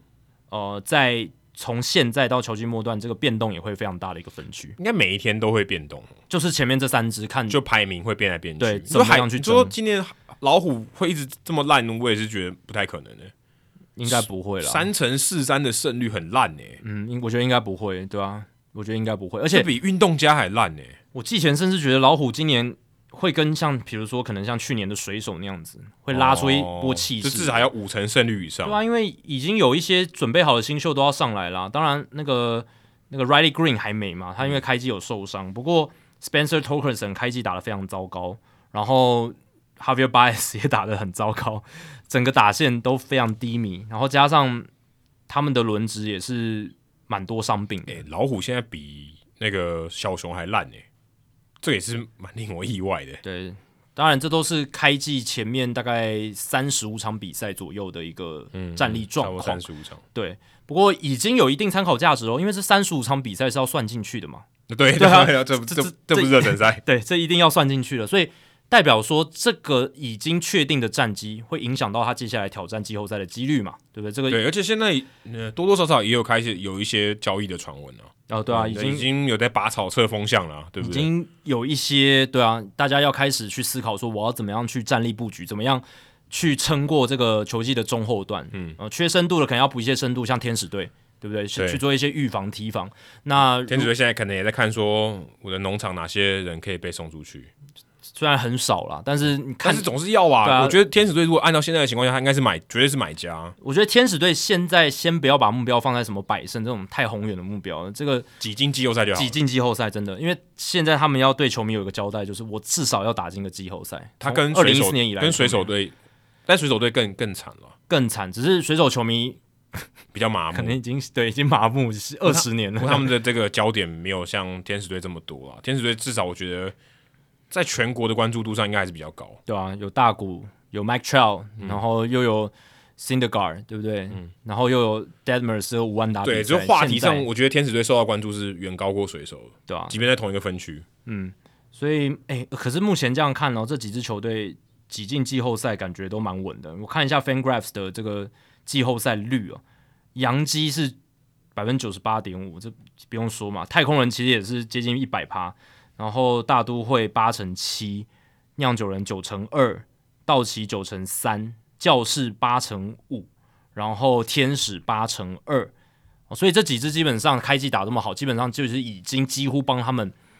几乎啦，已经买了一张季后赛的门票，你可以这样讲。国民队在二零一九年表示，我在五月的时候挤进季后拿到世界大赛冠军只有百分之零点一，对，当然这都是我们看现在数据分析它的结果嘛。当然，数据分析一定是有它的道理在。那如果球季尾声发生了所谓的哇所谓的预测系统没有预测到的情况，这并不是代表说预测系统很烂或者什么，并不是，而是说你见证了一个很神奇的事情。我们应该要这样去解读。而且这这个个事情才是你看棒球最重要的原因。如对啊果你今天都知道呃谁会拿冠军，那有什么好看的？那就是跟看电影一样。对啊，对对啊，对啊，就是有一些意外嘛，意料之外的事情，然后呃，一些临场发挥发挥不好或发挥的特别好，这个是我们看职业运动想要去看的事情。分析是告诉你说，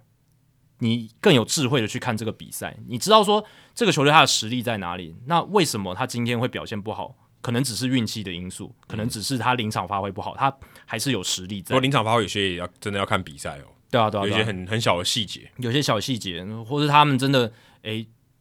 战略用的不好，对不对？球员好，战略用的搞不不好，好就一个换头的失误，哎，搞不好少掉两胜，对对啊，吧？对啊，对啊。所以我想强调，就是这个讲季后赛率，只是给大家一个概念，就是诶、这支球队他现在所处的立足点在哪里？那他接下来会往上，会往下，就是要看，还是要看他们自己的造化。但是如果真的有这种很奇特的事情的发生，其实就是一件非常好的事情，就是超乎了大家预期大家来留言猜猜看，我们刚才讲的七支球队哪一队没有打进季后赛？哦，对啊，这可以猜吧？我也说可以猜猜百胜，啊百胜有点太多，但是如果今天有超过一队以上没有打进季后赛，我会非常的意外。对，而且大家也可以帮我们记一下，就是我们刚刚都讲了嘛，我们刚刚都讲，就是呃，Adam 是猜洋基跟大都会最后可以百胜，就两个纽约球队，然后我是猜道奇、太空人、酿酒人。我们在球季尾声的时候，就是可以来稍微就是回顾一下我们猜的准不准这样子。哎对，在九月的时候应该就会知道了哦。呃，对九、啊，月的时候应该就会大概知道他会不会百胜了。那个魔术数字就可以 出来，百胜对，对于百胜你会知道你还剩几场嘛？对啊，对啊，胜率如对啊，果就就可以推出来了，对对啊，那大家可以再猜猜看哦。嗯，我们现在有洋基队、道奇、大都会、酿酒人、太空人、教士跟天使，其实都是强队啦，就看你怎么去评估他们。当然，教士队是呃距离百胜是比较刚好接近这个标准啊，一百零一胜啊、哦，如果是 on pace 的话，所以他看起来是这个校正回归的几率是要到一百是比较容易一点的，对对对，相对来讲，相对然后来讲。杨基的话，就是他这个开赛起跑跑的最快，对他现在战绩是最好对，他现在领先最多啦。大家就看他配速怎么配了。那当然，很多东西人算不如天算嘛，很多这个球员会受伤，嗯，很难讲。所以我们刚才讲了很多赛程的这个软硬啊，但是很多不能预料，就是这些球员的受伤，嗯或是也许今天发生其他的事情，哦，导致战力大幅的折损都很有可能，是这些都会很直接的影响球队的这个战力。对。我们刚刚讲的就是开季打到目前为止，我们观察到嗯的这个现、球队的现况，还有我们自己对于未来的一些预测，这样子。好，那接下来呢，我们来聊一个跟战力比较没有关的，但是我相信有些球迷应该都有注意到，而且我们在两百六十一集，我八集以前，已经是两个月之前的、就开季的时候嘛，嗯，人物来讲的时候，我们有介绍过这个 PitchCon 嘛，对，对我们介绍过 PitchCon 的这个发明的人。那也过了一个多月了，有些球队也开始用了，有些投捕也开始用了，但并不是全部，甚至也只是少数而已。那有吗？？其实蛮多的、真的吗？我觉得蛮对啊，少的、我是我是看到蛮多的。我在转播的时候，我看道奇跟费城的那一场，还有呃大都会对费城，我看很少哎、可你也四支球队，但我是没有觉得蛮三，支啊，有两支都是费三城，支对啊，但也不一定是你可能刚好看到那个投手没有用、哦或者是我可能没有注意到他真的在用，对啊，对啊，对啊，对啊。因但为我没有，但我记得我在转播的时候都没有提到这件事情，因为有些球队它是整支球队都用了，哦像洋基跟、洋基有跟游骑兵因，为那个东冈 Hikashioka 他不就是还对还他忙呃界外球对插棒的时候打把他那个 pitch count 打飞，有一些投手跟捕手他没有，但有一些投手捕手他有。那有些球队他是整支球队都有啊，有些球队是整支都有没还有有那种他用 pitch count 但投手没有用，捕手有用但投手没有用，有不可能啊？你用 pitch count 你就是要跟投手沟通啊。就是说呃这个投手他可能没有用，然后先发投手有用，后援投手上来他就是用比暗号的，呃，也有可应能该有可能吧？有可能，这这也是有可能的，因为捕手如果用，如果全全部都要求上来投手都要用，好像也有点太强制哈。对啊，但他可能不，他可能不习惯嘛。对啊，所以是有可能同一支球队里面是有可能有变化的。嗯，那但是有一些球队好像是整支球队都在用，嗯然后有一些也有整支球队没用因为，因为现在我没有看到有一个表说哪些人有用啊，只能大概这也很。难整理对啊。也你要很一个一个难整去理调查，其实很麻烦。而且有些投手可能就是一开始会排斥，后来可能接受，因为他队友在用嘛。嗯，那我看到一开始像这个 E ESPN 的 Jun Lee 这个韩裔的记者，他就去访问一些投手。那一开始投手都会觉得说，哎、我我戴这个骨传导的这个耳机哈，会不会让我的帽子不好戴？哦，有一会些不会很卡、啊？对，会不会很卡？因为我原本，诶，我原本帽子这样戴，你要把它塞进去，会不会让我觉得不舒服？因为那种小细节对他投球的人都有影响嘛，有人连指甲都有影响了，对不对？但指甲可能更接近球，但他头可能也会觉得不舒服。那会不会有这种问题？或者说捕手他也需要沟通嘛？他的耳机会放出声音嘛？他会确认。那这个声音会不会太大声被打者听到？我记得我们之前介绍的时候就有讲到这个，麦祖尼尔开始在动的时候，不小心把音量调到太大，他很怀疑说，诶，这个打者会不会听到是什么球？因为打者平常如果要看暗号的话是在双腿中嗯间，其实完全不会知道的，除非他偷瞄，像许国龙这样，但大部分是不会。那如果今天这个声音被听到的话，会不会让打者有一些优势？或者是说，诶，这个应该是用蓝牙嘛？会不会这个稳定度不好？对讯号传输的稳定或性？者今天下雨，对，或是什么情况下，哎、会不会这个传输不好？对，也有可能，但他真的是用蓝牙吗？我不确定哎、对啊，不一定啊。这个这个我我这是没有个看到这个我不太确定。它我记可得能它是一个就是有加密的连线，但我不对确定它是用什么方式。什么？科技的传传递的方式。对因为还有一个原因哦，它不只是投手，因为投手这距离这么远嘛，投手跟捕手中间可能没有人嘛，因为打者在侧边。可是他如果要传给二垒手或游击手，他们要去补位的时候，他们因为他们也要知道暗号，那这个中间有挡一个投手，这个传输会不会有问题？会不会品质会不会够稳定？这个也是他们一开始觉得诶、可能有点疑虑的地方。对，然后还有一个就是他们也有担心现场观众的噪音会不会影响到收听。哦，对，这个也是很因为之前在春训的时候应该没那么吵，对你到 大联盟的比赛，如果是热门的对战组合，那个三四万球迷一起吵的时候，对啊吧、会不会影响到这样子？而且通常在吵的时候都是关键的时候，所以你更要听清楚。结果用了之后，发现好像大部分有在使用 PitchCom 的头部都觉得还蛮满意的。嗯刚才我们提到的几个问题似乎都不是问题，就是、嗯听起来那个音量，因为是用骨传导嘛，老实讲，你要打者听得到那么那么远的距离，应该就是应该没有办法，没有办法，对那啊可，能也很大声，非常大对声。啊，那那那就这有点违背了他啊但是骨传导，如果你在那个你如果你用骨传导耳机，旁边的人是听得到的，嗯，但是很相对是小声了。而且是在就是打者诶、打打者离投手球那么远，对不对？哦，但是捕手也有，捕手我记得它是有声音的。哦、但捕手他他的他是头盔嘛，他相对来讲哦，也是啊有一有一个阻隔了，因为捕手他如果扣暗号，应该会那个语音应该会复述一遍，也会复苏应。该会吧？因为我记得我记得 Runino 的反应是说他调音量，他要调音量， OK 然后音量会不小心被打者听到。 OK，那再来就是所谓现场观众的噪音，看起来应该是不会，因为那个骨传导的效果应该还不错，嗯就是你可以听得很清楚这样子。所以我看他们也没有什么，就是按了暗号之后还他在在在 repeat 的那种动作什么，我是没有看到啦，就是或或者我们也不知道他真的说就听不到，他好像没有讲了，因为听不到有你些时候听不到，你应该会要求说再再再再打一按次一次嘛，再按一次啊，对啊，应该会有一个很明显，或者是你听不到，你一定头部会有一些肢体肢体语摇言、头表情之类的，对啊，所以看起来都没有这个问题，然后帽子看起来也戴的很 OK。他这个 E ESPN 的访问是访问了很多的有这个用 PitchCom 的头部啊，那里面有 quote 到的人是游击兵的后援投手 Joe Barlow，然后还有洋基队的后援投手 Michael King，还有游击兵的工具人 Brad Miller 嘛，因为他是有一手二游，所以他对可能要需要去补位。所以基本上用下来，他们都还蛮满意的，问题跟瑕疵都还算还好。那帮他们也是有给了一些好的部分，就是可以去把，就是怎么讲，以前你可能投不好的时候，你还会觉得说啊，是不是我暗号被别人破解了？我是不是哦，有一些没投好的情况，是因为对方早就知道我会投什么球，但现在他们就不会去有这个疑虑，他们就可以完全的 focus 在投打对决上面，就是说我今天被打爆，就就是我自投球没投就好的就问题，对没控好，或是就我没控好就是对方比较强。对方比较强， 对，就是这一类的原因，他就他他可以投的比较放心，他比较可以降低他的这种怀疑跟疑虑这样子。所以像 Joe Barrow 他也觉得，他从原本是有一点怀疑这个系统到底能不能 work，、后来转变成了这个系统的爱用者。而且除了我刚刚讲的，就是可以降低心理的焦虑感、这种疑虑感以外，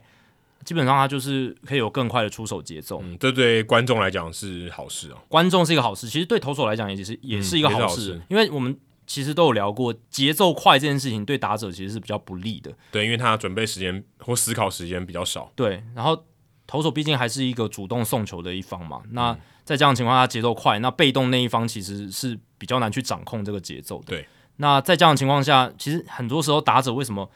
有时候要临时喊暂停，通常都是打者，然后或者是他们要花一些时间去摸摸。浩浩这样子，当然投手也会啦，可投是手有时候也是影响这个节奏，投手一也下快会一，下慢，让你觉得有点我到底该不该准备好？但是在垒上没有人的时候，通常都是打者在偷摸对，都都是打者在摸这样子。所以如果这个节奏变快，其实是对投手这一边其实是还蛮不错的。然后野野手也有去聊这件事嘛，对那他，Miller 对那野手他们在聊这件事的时候，他就有讲说，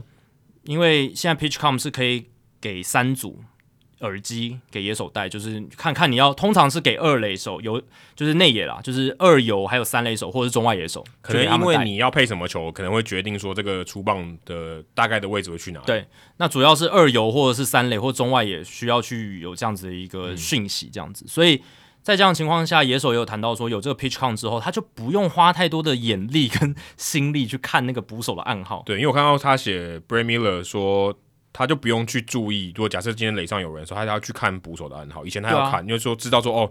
等一下要怎么，但像我现在我可以我都甚至可以像 Starting Castro 一样，我背对他也可以， 但对吧？因为他就是对听让听的嘛，他不用看暗号啊。对，但基本上野手除了看暗号以外，他还要看那个嘛垒上的跑者，是的还要注意场上的一个情况。但他至少可以对分心的项目变少。对我的意思就是这样，就是他原本要看两个东西，但是他现在一捕手暗号不用看，呃所以他就用听的，用听的，他眼睛只要专心的看 hold 跑者，或者是 hold 看看其他队友现在的站位情况，看投手现在的投球动作到哪里了，嗯这样子，所以他可以更专心的呃，把精神力在专注在自己的站位，还有下一球可能会怎么跑这样子，他可以多有一些脑力嗯去对啊想这些原事情嗯本原本去看暗号的脑力专注力就可以就可以不用了，就可以分到其他地方去。对这个应该是算蛮意外的好处哦。就对啊之前直接直觉去想，比较难想到这个，没想到那么深啊，对没想到这么多层， 对，或者说使用的情境会真的帮助到野手这么多。原本想说啊，给你一个耳机，就是跟你沟通用而已，没想到会有帮助到这么多。对吧、那当然还不是所有人都有用这个系统，我们刚刚有讲嘛。那像白袜队的 Kendall Griffman、蓝鸟队的 Alec Manoa，还有像红雀队的 Molina，他们都没有用，如果是莫莉娜，我也不要用，对吧、我都快退休了，我干嘛对我干嘛搞这学一个新对东西，累死 很我。麻烦。蓝鸟队的 Alec Manoa 相对来讲是很年轻的嘛，嗯就是非常新的投手这样子。那他也是说，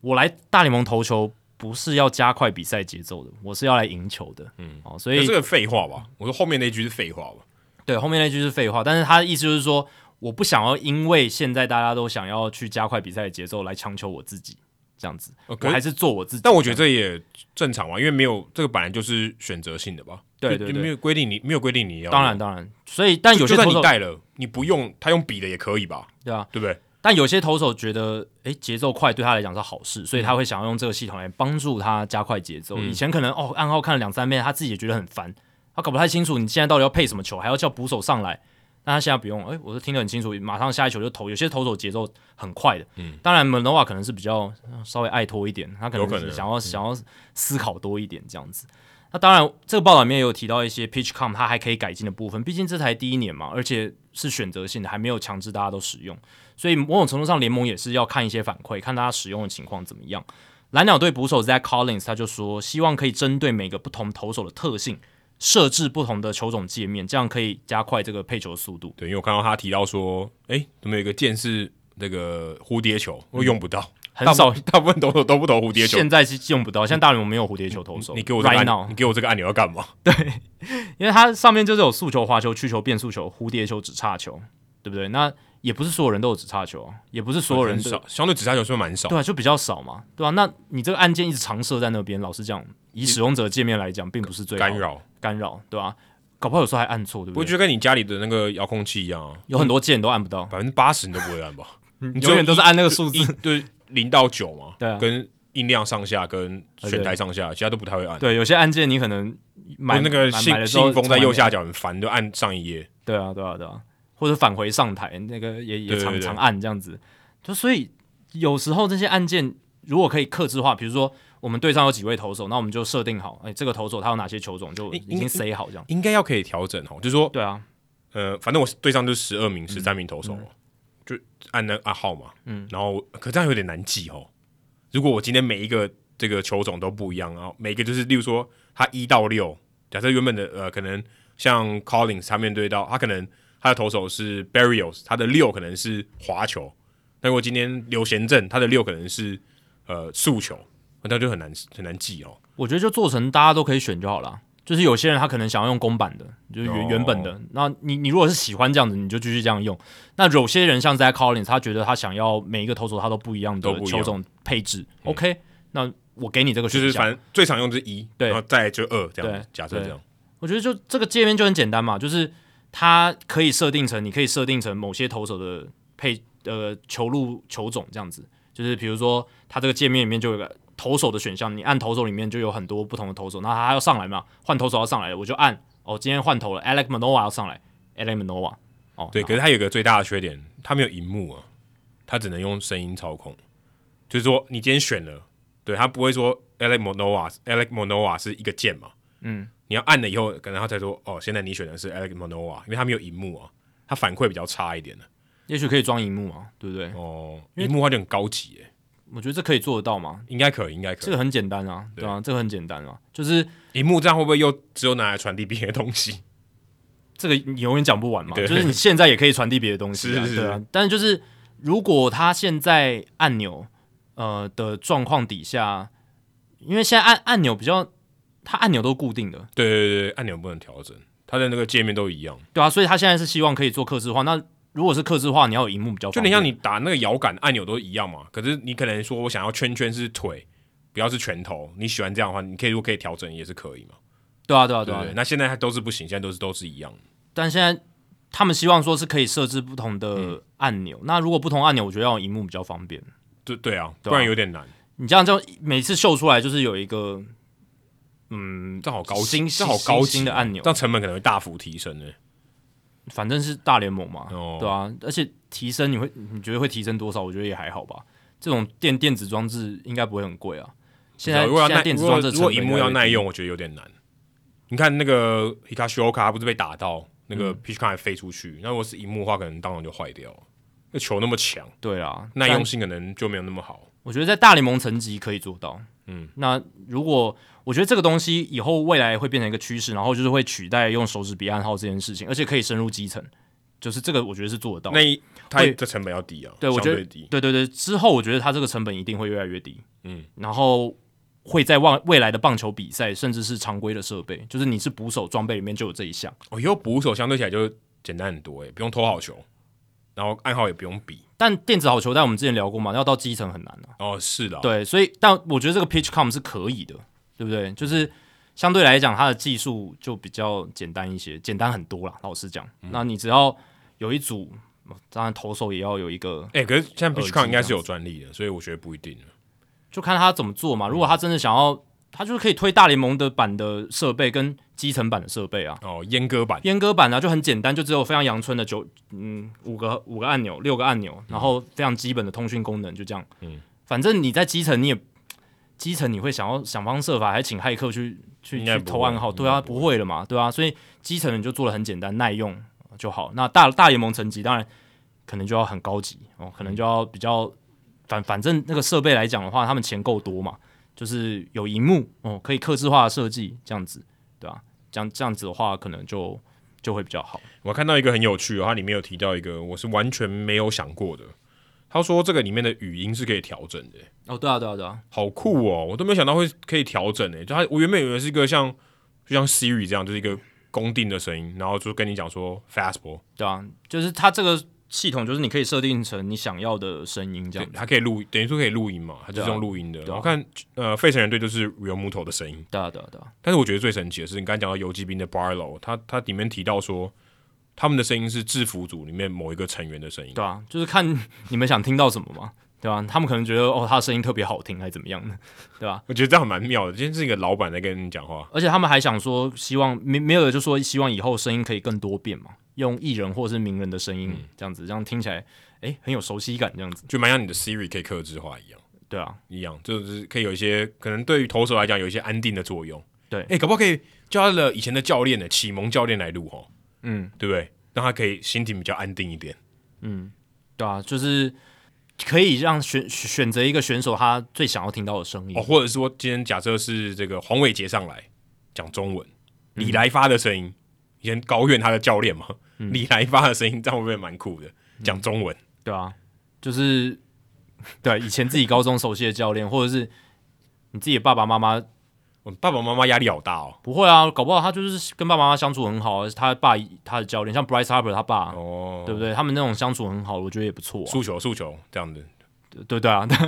诉求往上往下，因为他现在整个 PitchCom，如果大家有看过他的整个图片的话，它就是一个很阳春的，看起来就是一个很 analog 式， 就是就是几个类比式的。对，很像很类比式的那种，就是按钮啦，你就就想按，钮嘛，它其实很像摇。遥控器啦，对其实很像遥控器，很像但是遥控器它没有画面的，遥控器都没有画面嘛。那它基本上，我觉得它设计的这么基础，其实某种程度上也是在希望说，就是它可以保持着捕手打暗号，其实本来也很单哎，纯。可说真的，我觉得，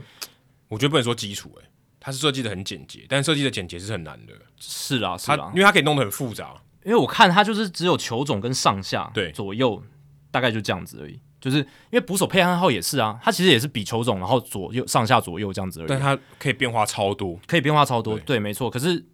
基本上就是这两个主要的讯对，息。所以它把它东西简化是很厉害的，嗯，因为暗号原本是很复杂的，但它现在变得很简化，那如果未来要像 Zach Collins 那样讲的，可以克制化，那真的我是觉得一定要有一个要有一个电子触控式荧幕那样子吧。或者它就是一些配球的这个 sequence 嘛，就例如说，哦，今天如果今天我滑球都是丢在外角，那个按钮就是滑球外角，我也不用配了。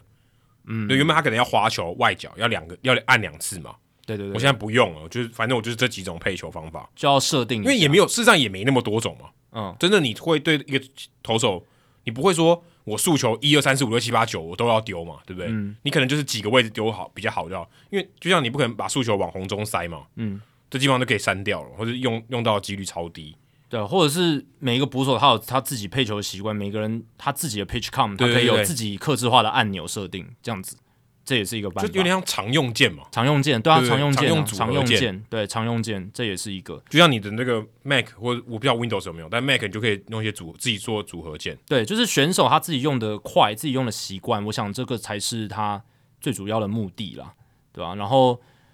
可能我不知道哎、触控式荧幕可能还是太太麻烦了吼，对啊，我我是觉得那个耐用度不会太好，嗯因为球打到它很很快就坏掉了，而且那个成本相对起来跟没有荧幕来比是高很多。对，只是相对来讲，就是类比式这种感觉的话，就是你设设定上塞好，它就是只能比比较固定难改就难很容易改错对，很容易改错什么的，就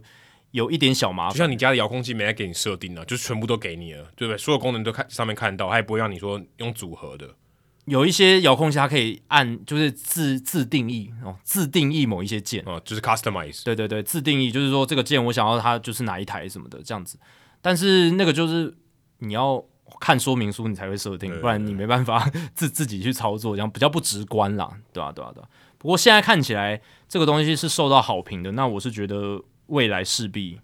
所有人都会用，啊，等那些坚持不用的人不用了之后，应该。就算好，就算你是 Monoa，你坚持自己都不用，可是你到最后所有人，你捕手其他的投手都在用了，我同才压力底下，可能我不很知难道，有我觉得应用该应该不会强制吧？不会强制啊。可是我觉得最后所有人都会用，哦，，对，应该是这样，觉得大家都会接受它的好。因为它就是减少了一个风险嘛，对不对？你如果今天你可以跟投手直接讲投手暗号的话，你会想要用笔的吗？对不对？嗯，我我是这样想的啦。搞不好有人就习惯啊，就不想改啊。这对个啊已经、所以这个已经是习惯啊，然后就是喜欢看暗号，多花一点时间让我让我思考一下，不要直接告诉我。那万一捕手也不太比暗号了呢？应该对对不会啦，捕手应该会尊重他啦，对不对？捕手毕竟要可是跟他我搭配。好，如果他四四年五年，他都比如说他在某一队，他都是用 PitchCom，他某天转到另一队，然后那个投手他突然说：“哦，我要比暗号的。应该也可以 downgrade 吧，应该应该也可可以以吧应该可可以吧？是我觉得这个，”我觉得这这这个这个设计最重要就是可以 downgrade，就是你可以不用，不用也一样可以继续嘛，对不对？就像嗯我们常讲，以前我在工程这个有一个术语叫做 progressive enhancement，是什么？渐进式增强，渐进增强，就说如果你今天要做一个楼梯，从一楼到二楼，你做电扶梯，如果电扶梯没电，你是不是还可以走到二楼？嗯，但如果你坐电梯的话，你就二楼就到不了了。对因为它就没电嘛，对嗯你根本就 down 不上去，所以这个是一个你可以 downgrade 的过程。嗯，如果今天它没有，就是它，例如说它的呃 pitch con 坏掉了，它还是可以用笔的嘛。嗯，如果今天它所有东西都就是笔这个东西已经笔暗号这件事完全灭种，就是完全不见的话，它就会很尴尬。嗯，它假设它的暗号对就是这个仪器突然故障，这是一定有几率的嘛。对再怎么样的东西都会都会故障，那就很尴尬，对不对？诶现在知道怎么办，对不对？对。不过我还是觉得之后他会取代，就是所有比暗号。所有人对啊，因为老实讲啦，好，如果他真的能够发展到基层的话，那基层也没有在训练比暗号这件事情，就不需要大家都用听的，因为那那你笔暗号是要记的，而且你投手要看呐、你要去解读，那个是多一层，对不对？你除了看以外，你脑子还要转哦，就说哦，他是第第几个，然后滑球什么。他他要注意看，然后那知道他不要看错。如果你是 PitchCom，你就直接先滑球左边，嗯，结束了，嗯，多直观，多轻松。然后捕手也不会比错，基对本上没有风险。然后你可以把这些本来要拿去解读暗号、想暗号、设计暗号的这些心力，拿去思考怎么对付这个打者。嗯，你的脑袋的空间记忆力可以多挪一些去用在说记那些球探报告上面，对不对？嗯战术护腕给再看一下，对，多花一点时间看战术护腕。对之类的，对吧、所以我是这样觉得啦，对吧、但或许这个过渡期可能要一阵子，不晓得要多久。对，不晓得多久，对啊，不晓得但多但久。今年我觉得应该应该已经算蛮快了，我觉得接纳度很快、欸，已经以以新科技来讲，我觉得算蛮快的。而且这个东西很快才出现的嘛，我春我训记得才春训才有吧，才才跑出来的啊、我我们们之前刚八呃两百六十一集才提到我的们啊，在封馆结束之前，基本上没有这个东西的 heads up，好像很少。当然，没有因为还没有没有实战哦呢，对，而而且那时候春训才开始，才才开始有实实战才使有用实，战。那那之之前他前们牛棚有用，对啊，但是没有，就是记者没看到嘛。而且报道很少嘛，嗯可能就是有这样子的一些哦，什么什么独立联盟、小联盟，可能有稍微用过可是试用试用什么的，但就没有这没没想到那么快就直接在大联盟春训开始试用，然后开季就直接嘣就这样开始大家都在用这样子。可能就记者也没办法接触到这些有在用的，也不知道有谁在用吧。现在越来越多人在用，还不比较有办法问到因。为这个没有数据嘛，你不能 没有登记说哦，你有用，你你没用，你没用，对有用没用？可他这这个这个要一个一个去问才知道。人肉应该有办法，如果你每一场比赛都看，哦，那太难了。有有些你不一定看得到，有些投手对他搞不好都在牛棚里面，他一直没上来，对不对？哦，这样讲也对。对啊我说捕手，我现在我看有木头在比，我都没有注意到他没有比、欸，我没有注意到、欸，你如果不特别去看，其实你不会马上注意到。你要特别去看说，我今天就要来看他有没有用 Pitch Con，然后我才知道说他有没有在用。这因样为我都很快就看他手套摆的位置，我就我知道他下一球可能要配什么，嗯我就不会特别去看他比什么。可是我我怎么隐约记得他还是有比？嗯就可能还是要去看一下他到底有没有比，对吧、因为如果他用 Pitch Con 的话，基本上就是先把手先把手盖在上面，然后就按一下这样子。对，这个动作已经隐晦到你完全对不对会对察对对觉。对对对，因为他们也是要遮一下，就是避免被对方休息区看到他按哪一个按键这样子。对，因为他可以大概可以猜可以猜得出来，就像你如果今天去提款机看按那个数字，如果有人够厉害的话，可能猜得出来你密码是什么。对他看你那个后面肌肉那种运运作的方式，那个突对，啊袭，因为他现在有盖起来嘛，如果对如果你有的盖起手来没有被盖起来的话，可能会看，可能会大概可以猜得到。对，所以我在想，他那个设计的界面那么小一个，也是因为他不想要说设计太大，让你手可能需要移动，但他知道说哦，你现在按到哪个哦按直键。接带一个键盘上去这样。他设计小的话，你基本上你整只手可以涵盖，那他就不知道说，诶，因为你手都在同一个地方，你只是手指哦去去触摸这样子，对啊，这样应该有差距，差别蛮大的。对，好，那接下来呢，我们也谈一个我觉得蛮特别的话题，这个也也蛮隐晦的哦。我嗯看台湾的报道，没有人报道这个、呃，很很少人应讲该到这没有，件事情，嗯应该没有人报道这件事情。呃，大家应该知道说，五月那段时间，五月刚开始，一号、二号的时候、二号二号二号开的始时候，有很多人被 DFA 嘛，嗯 r a m i s Cano 就是其中一个，因为当时这个名单从二十八人缩减，应该不讲缩减了，就回到二十六人。回到正规的规定就是对二十六人，因为二十八人比较是过渡时期，因为这个封馆封馆的关系，导致春训延后，所以他们比较需要多一点人力，所以又回到二十六人。但大家有没有发现，现在有一个规定是，五月二号开始，一个球队里面最多你的投手只能有十四名。对，不晓得有没有人发现这件事，我自己是没发现啊。对，这个也是在现在各种规则，它要回到正常状况的情况，就是走过开季的那一段，就是封管，因为缩短的这个春训的情况之下，这些规则恢复之后，其中的一个规则，其实这个规定呢，在二零二零年就要生效了，嗯，但是因为疫情的关系，把所有的东西都打乱，然后很多特别的规则出现。因为二零二零年的时候，这个 roster 的 size 就已经是乱，就已经不是正常的了。对对对也对不是，说乱七八糟，就是不是正常的。那一年整季都是二十八人哦、对对对对，对对，所以对那一年哦最早是三十，然后后来还改成二十八，那一年初登版的人超多。因为一开始是三十人，嗯我记得没错的话，所以这个规则本来是二零一九年就敲定，就是从二零二零年开始，球员名单里面只能有十三个投手，一开始是十三个，那为什么现在是说十四个？是因为还是要有个过渡期，好像到季中。好像再给球队一个月的时间去适应，嗯才会变成原本的规定十三人，现在是十四人嘛，对就是只能带十四个投手接。下来我看到是二五月二十九号开始变十三个人，对，五所以月等于二十，九号变成十三个投手就，等于大概也有二十八天左右。所以这等于是还蛮默，就像你讲，很默默的上路了。这个新的规定总算在二可是零哦这影二二响年超大的、欸，因很为大很大因，为你要想，我从呃十原本是十没有限制，没有限制假啊设，十五人好了，就差一个人好了，十五到十四其实差距是百分之呃七八，哎、嗯，蛮多的吧？对啊，因为你现在野手群其实才你要带个十一个人也都够嘛，你也就是一个替补捕手，哦、十一个好少、好少 对，但但是现在牛十棚一个真的好，很十一个好少，等于先发呃先发八个人嘛，对补替补捕手就九个，然后一个外野一个内野就十一个人，哦对啊对啊对啊，我、这很少，这很紧哎、基本上一一定要带一个替补捕手嘛，对然后接下来就是可能一个工具人就这样，那工具人内外都可以守的。但现在的趋势就是野手区块越来越少了嘛，然后投手群越来越多。但就像你讲，这个限制下来，你就是只能带十四个人，而且之后会变十三个投手。对，也就是你的野手十二个了，对不对？野手就最少要带十二个人，对，对啊，对吧？最少要带十二，最最少少要带十二个人，你可以最少超要带过了，对你对超过对话投手就变少了嘛。对对对对对。然后还有一个新的规定是，大家可能也没注意到，是投手伤兵名单现在回归了，就是一待至少要十五天。嗯，之前是十天吧，嗯十天。对，那其实这个规定就是投手伤兵名单，呃野手好像还是十天，野野手好像还是有十天的。然后投手伤兵名单一待要待十五天，这个规则加上我们刚刚讲的投手人数限制，现在十四人之后会变十三人，还有就是小联盟这个升降现在是只能五五次，次这三个规则下去，就是大联盟要做什么？就是他要去把这减个少免免洗洗投投手手，对我们这几年一直聊的免洗投手，然后还有大联盟球员名单，每一支球队都在创队队史新高，这个人数啦，使用的不同的选手嗯特别投手人数特别凑人投手特别多，对，所以这算是什么三支箭嘛， 对不哦对？祭出了三支箭，对。可是我觉得最后一支最没用了，就五次，因为真的要五次的人很少，所以一是年啦一年要被升降五次的人很其实很少。对啦。可是我们之前也列出了十几个嘛，对不对？当然那是全联盟下来，对啊，如果你真的以比例上来讲，其实没有那么多，而且哎对这些人他相较起来就是没那么重要，对。但这三支箭最最重要的那一支，肯定就是我们一开始讲那一支，就是人数的限限制限定球员名单的投手人数，这这个我觉得影响真的蛮大的。，对你先讲，我们假设是五月二十九号之后，十三个人是怎么样的光景？先发就五个人，嗯，八最多八个八后援个投人手，，嗯，八个人，你自己算一算能有多少？你就扣掉 C 大妹跟终结者，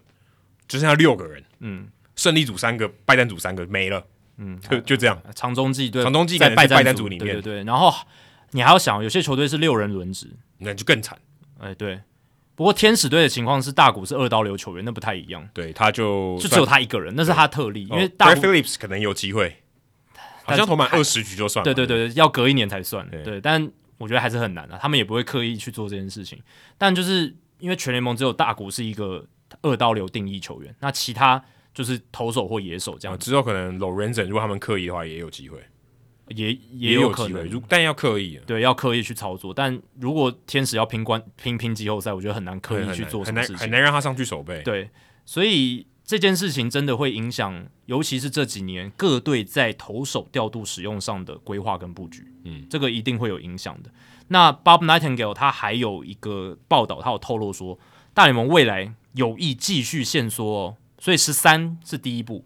接下来、四第一步，啊十三对是。但本本来就是十三嘛，嗯本来是应该是因就为13特殊才今年才先十四，再渐进式到十三，十三只是第一步哦，再来有可能会降到十二或十一，哦最低可能到十一、我看那个 Alex Rodriguez 不是跟 Michael K 那个，我记得好像上在那杯，对对对，，他有讲他说十个， ERA 说的这十个可能有点太夸张，十个的话就刚我们再再用数学算一下，嗯先发五个，剩下五个后援投手、欸，哎，一个终结者，一个 C 大 man，然后三个中继这样子。当然，现在现在后援的角色有点模糊了，很很多人跳来跳去，可是基本上就是这个概但念。五个真的很少、欸，哎，如对果今天有一个先发投手他被打爆了，然后就还是他两局就爆。嗯剩下有七局，那五个人吃，而且那五个人全部的人，对没别没别人了。啊所以你讲的这个问题代表着什么？如果这个投手人数的线索，当然不会到十人那么夸张，可是十三、十二、十一往下降，那大联盟球团这些投手势必要改变他们用投手，还有投手他们自己投球的方式，对就要去做改变。所以 Demers 这种投手越来越好，哎、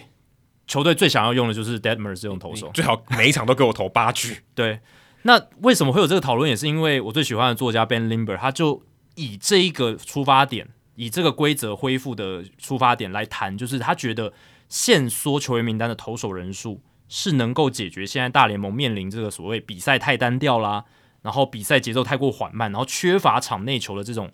情境的方法，最佳方他法。那一篇感觉好像就只是调整这个这个 size 这个名单的人数，好像解决超多问题。哦，对啊，而且他写的蛮蛮像论文的，他前面还有这个文献你回你顾你，传给我的时候，我想说 OK，这个十分钟该给看完，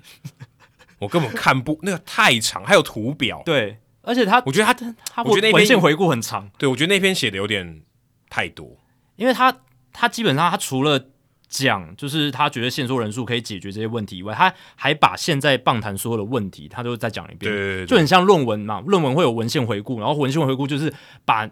你他觉得读者应该要知道说先辈知识全部都讲一遍。那因为我们在看这个报道人，通常都会对这个情况有有所了已解，经有一些先辈知识了。对，所以你会觉得前面好像有一些多余的部分，然后想说这个多余的东西到底有哪些东西，就或者说哪些东西是新的，就是嗯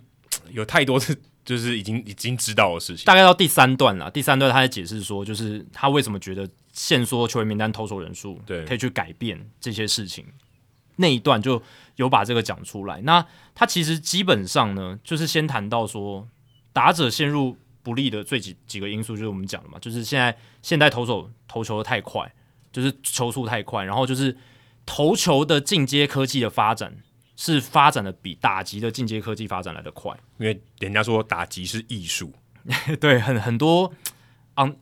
那个 intangibles 啊，很很多无法去量化或者说很难去解释的事情。可是投球比较不一样，那很道理很简单啊，打击是被动的啊。对对，那所你以做今天主动的，你科学你能掌握的东西是相对多很多。对，所以现在你看，不管是球速的增加、球路设计、转速的增加，什么跨步的优化啦，然后站位，你要站在投手板的哪个地方，你投球动作，诶，是不是要投比较平的速球？然后或者是你的这样子的球威的投手应该适合什么样的投球方式，嗯都可以去设计。然后配球上 sequence 顺序你要怎么配，你的球种有哪些，我们来帮你优化一个最好的配球顺序。嗯，让你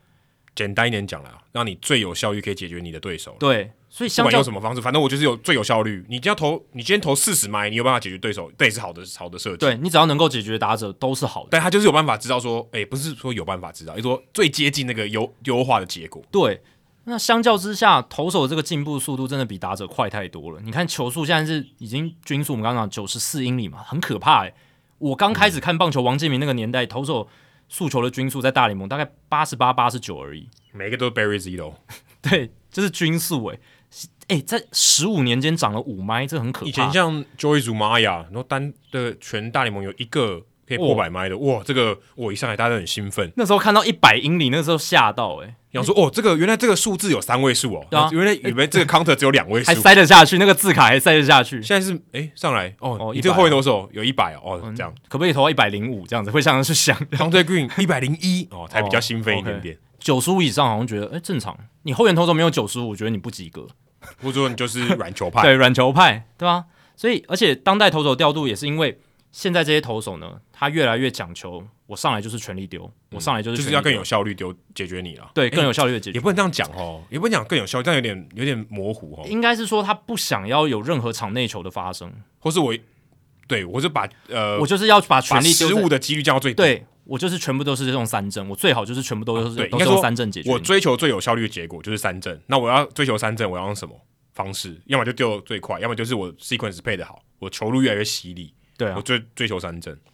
所以现在减少就是当代投手调度，就是减少投手重复面对同一打线的轮数嘛，然后不同投手的使用量越来越大，越来越多不同的投手，然后今年只有十百分之十四点九的打席是先发投手面对对方打线第三轮，在二十年前是大概百分之三十，大概七分之一耶，对啊，所以我是知道在二十年间减了一半。现在先发投手基本上很难面对到打线的第三轮，就是面对到十八个打者，也许面对到前十，可能二十一、二十、二十一个差不多了。而且今年也是史上第一次非速球球种占总球种的比例超过百分之五十，所以代表速球第一次跌破百分之五十的比例，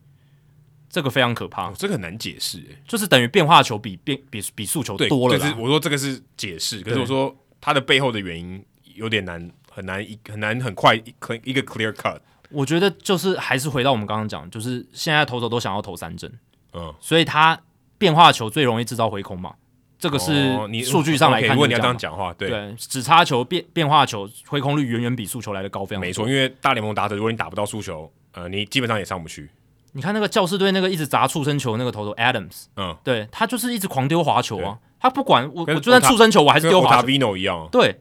我就几乎真的变成单一球种，就是一直滑球猛丢。还有之前那个 Roll 哦 c h a 嗯 Chaz s Row Rowe 也是他们那每一种个都都在丢飞盘， Matt Whistler，他们那个滑球比例都是什么七八成、八九成这种。嗯哦就基本上跟那个 Rivera 的卡特球差不多，这个在以前哪有可能啊呢、以前都是一定诉求还是最主要的啊，因为你要抢好球啊。至少对要要抢好球，然后以前还有这个说法就是 establish your 嗯 fastball，、现在当然还是可以，但是现在的投手的观念是我就是把我直接最强、最容易挥空的球路拿出来，一直猛丢就对了，那这就是单调。你刚讲这个逻辑是单调，还蛮单调的， 对老实讲，就是对啊是用最强的那一个。对啊。然后我刚刚讲用权力这件事情，Ron Darling 他接受访问的时候，他说一九八零年代我那个时候，那个时候我一场大概丢一百二十球，可能只有十球的速球我是用全力丢，就是其他我都要配速呃如果是例如说球数绝对领先，或是呃也不知道决应该说决胜球的时候，嗯，我要使出吃奶的力气对丢出那一球，让你让你最有几率最低打得到。对，所以他会配速嘛，他只有一场比赛可能大概十球，了不起二十球是全全力丢的。危机时刻，你刚刚讲了，要真的要投三振的时候，我再使出全力。嗯，可是今年啊，今年 Matt Brash 水手队这个年轻的投手，他接受访问的时候就说，我上来每一球都是全力丢，这是教练我在小联盟养成就是这样被教教育的。我上大联盟，我要生存，我也是这样，要要这样丢才行。就跟 Michael Jordan 说的一样，每一球都用生命的最后一球在 丢，啊哎、真的是， 你可以对这好像有点太夸张，但 literally 可能真的是这样子、欸，就是他真的每一球都是吃奶的力气，啊就没有保，留。没有保留，所以这样就变成什么？就是你投球投手绝对投不长，你先发投手的投球方式跟后援投手一样，那你怎么可能投得长？对，所以所有的投手的使用的局数下滑。有一个数据我觉得很很扯，就是在二十世纪初期，在七天的区间内，大联盟球队所使用的不同野手数量是不同投手数量的两倍。就是说，呃比如说啊野野手换的比较多，对，野手换的比较多，野手是投手数量的两倍。可是到二零一七年，大联盟各队在七天区间之内所使用的不同投手数量已经超车了野手，所以现在野手的这个变化越来越少了嘛，就是那一批人大概就是那样。但投手哇，七天之内一天一直在换，一直在换。二零二零年到现在，大联盟球队平均在一个七天的区间内要使用多达十五个不同的投手。欸可是这我觉得也表示说你对投手的了解越来越好，因为你常换，你的风险就越来越高嘛。就应该都你每次换头都要面对风险，嗯对啊，这个投手如果今天状况不好，你派他上来不就是亏吗？对，就是屈居下风。哎、可是我今天每一个上来我都有一定的把握，不然我不会换嘛。对，我我换的我一定有一定的把握嘛。我说，但也不是百分之百啦，对我觉得你讲这个有道理，因就为使用说明书我看的比较清楚。因为我们现在科技让我们对投手的使用说明书，几乎每个人都可以看得蛮清啊楚的。我知道他的转速、球速，我知道他的习性，我知道他跨步这样，他的这个肩转轴，呃，这个生物力学，他这个生物力学数据是这样子的，或者我可以赛前监测说，啊，他今天状况不错，对，所以我知道我可以用谁什么的。我们能知道的投手他的个人的能力，还有他的生物的一些数据，是真的是很多很多的。还有他面对到这个打者可能对决的一些可能 match up，对比如说他哎这个滑球他就是真的比较不会打，我们之前都有做过研究这样子，对现在的这个球探报告，我觉得未来会发展成不只是说，哎，这个打者会打滑球，这个打者会打直球。现在的直球跟滑球的种类太多了，就是很多变形种，对不对？哦那说他位移是横比较多还是直对比较多？这个打者他可能在某个球速他适合打横移的滑球，以后的球探报告可能会复杂到这种地步，就是面对这个投手的时候。他在量好球情况下，他喜欢投什么滑球？那我这个打者，他在量好球情况下，他适合打什么？啊，可能打纵向的滑球，嗯，会精细到这种有可能程度啊，或者对啊他的这个面对曲球幅度超过多少他就打不到，对，有可能。所以对，确实是这样。但我觉得，嗯，我们现在对投手更了解，可是根本会一直换投手，原因还是在于，我觉得我现在上来的投手比前一个更有更好压制力。对可是这也是一样，我就更了解他，对，我因为我更因为我不晓得，哎，如果派这个人上来，如果我今天对这投手了解的程度没那么高，对，那我就不敢换嘛，或者我就我可能就让这个投手多投一点因。为我基本知道说这个后援投手他现在的状态比现在我留在场上的这个先发投手还要好。这个就很难了。这个已经，这个我觉得就很难，因对为最简单的，你今天先发投手下来，假设他没有被打爆，嗯假设他没有被打爆，你要换第一任中中继投手上来，这个觉得就很困难。嗯，因为理论，嗯，通常应该理论上来讲，你的先发投手一定比你的后援投手强，至少球不管说球位或是他这素质就是比他好。对，我我要把一个换掉，换成我觉得他立下接下来的更好，这个决定其实蛮难的。就是你要知道说先发投手体力下滑到什么样的程度了，他的球技下滑到什么样的程度了。低于那个 threshold，对你才低于那个界限，你才说好，那我可以换。后援投手的实力已经比现在的先发投手好了，低于那个 threshold 之后，后援投手就可以上来可，是以前这个超级模糊，以前这可能就是在凭感觉啊。最总教练心中的一把尺。凭感觉，而且我觉得他们对先发投手的那个能力值下滑是速度很慢的，哦就对比如说 Pedro 在场上，他那个能力值下滑，可能投到第七局，可能在下下下滑十个百分点对嗯这样子，因为他很信任他嘛，然后他的名声很好，所什么就是他的球威非常强，所以以前的总教练真的那个门槛哦，真的要到最后可能被打两支全垒打了，他才会让后援投手那个门槛高嗯于对现在类没的错先发投手。这个这个我觉得是原本是很模糊的，那现在我们的科技让这个模糊的界限不再模糊了嘛，几乎就是还是有模糊的空嗯还间，还是有，还是有，还是有可是如如果都这么简单，那就是算数学而已。已经把这个谜团，应该说把那个迷雾整个拨开来很多了，这样子，嗯对吧、那在这样的情况之下，打者就是越来越不利，哦打者真的很惨。因为打者又被动了，你换什么投手上来，我只能接招然后今年的球又变得比较不弹嘛，啊、这然后更这更惨。全垒打抽掉，所以今年打击面临这样的窘境，所以大联盟要动起来的话，要让这个场上的竞争平衡稍微往打者那边偏。Ben Limber 觉得限缩的投手这个人数就是一个很重要的。那为什么会是这样子呢？第一个就是减少换投的次数嘛，这是一定的，呃，因为你能换的变少了，对啊，你你就只能换那几个人，对就不这对？么就这么简单，你全换了你也少一个，接下来就是先发投手势必得负责负责更多局数，这这是这也很简单这，也很很好就理解，平均算一下就有了。那负责更多的投球局数代表什么？你要面对的打线轮数变多，你要配速，你会更像传统的先发投手。我们以前了解的先发投手。那当你面对的轮数变多，你的这个配速起来，你的局数就是也会增加。那在这样的情况之下，先发投手的地位也会回升。那这代表什么？薪资也会上涨，对，因为我们之前不是有聊吗？之前不是还聊到，就是大联盟平均薪资下降，就是因为现在免洗投手太多，嗯太因多为那每种个都拿底薪啊每。个都拿底薪。对，虽然是很多人都拿到了大联盟底薪，可是大家有一种那种均平的感觉，就是把那个平均薪应资该说往下整体的降价值下降了，对对，就是对大家有虽然有机会上场，可是大家每个人的价值就变得相对比较稀少，就是对被分配到的很好少像。被嗯稀释的感觉。那现在如果你让先发投手的这个重要性复辟变得比较好的话，它可以带动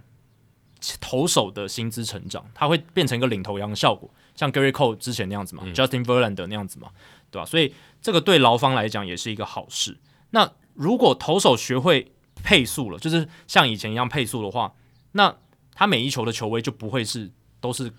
个人极限这就样。想他的呃他的球位搞不好也是就一块饼，然后每丢一个就拿一拿一小块，对那我就是每一次我都拿少一点嘛，不然我这块饼干就吃完了。对，所以有可能就会变成现在均速可能九十二英里的先发投手，他可能均速就会掉到九十，我、这有点多哎、我觉得应该会有可能会这样子哦，因为现在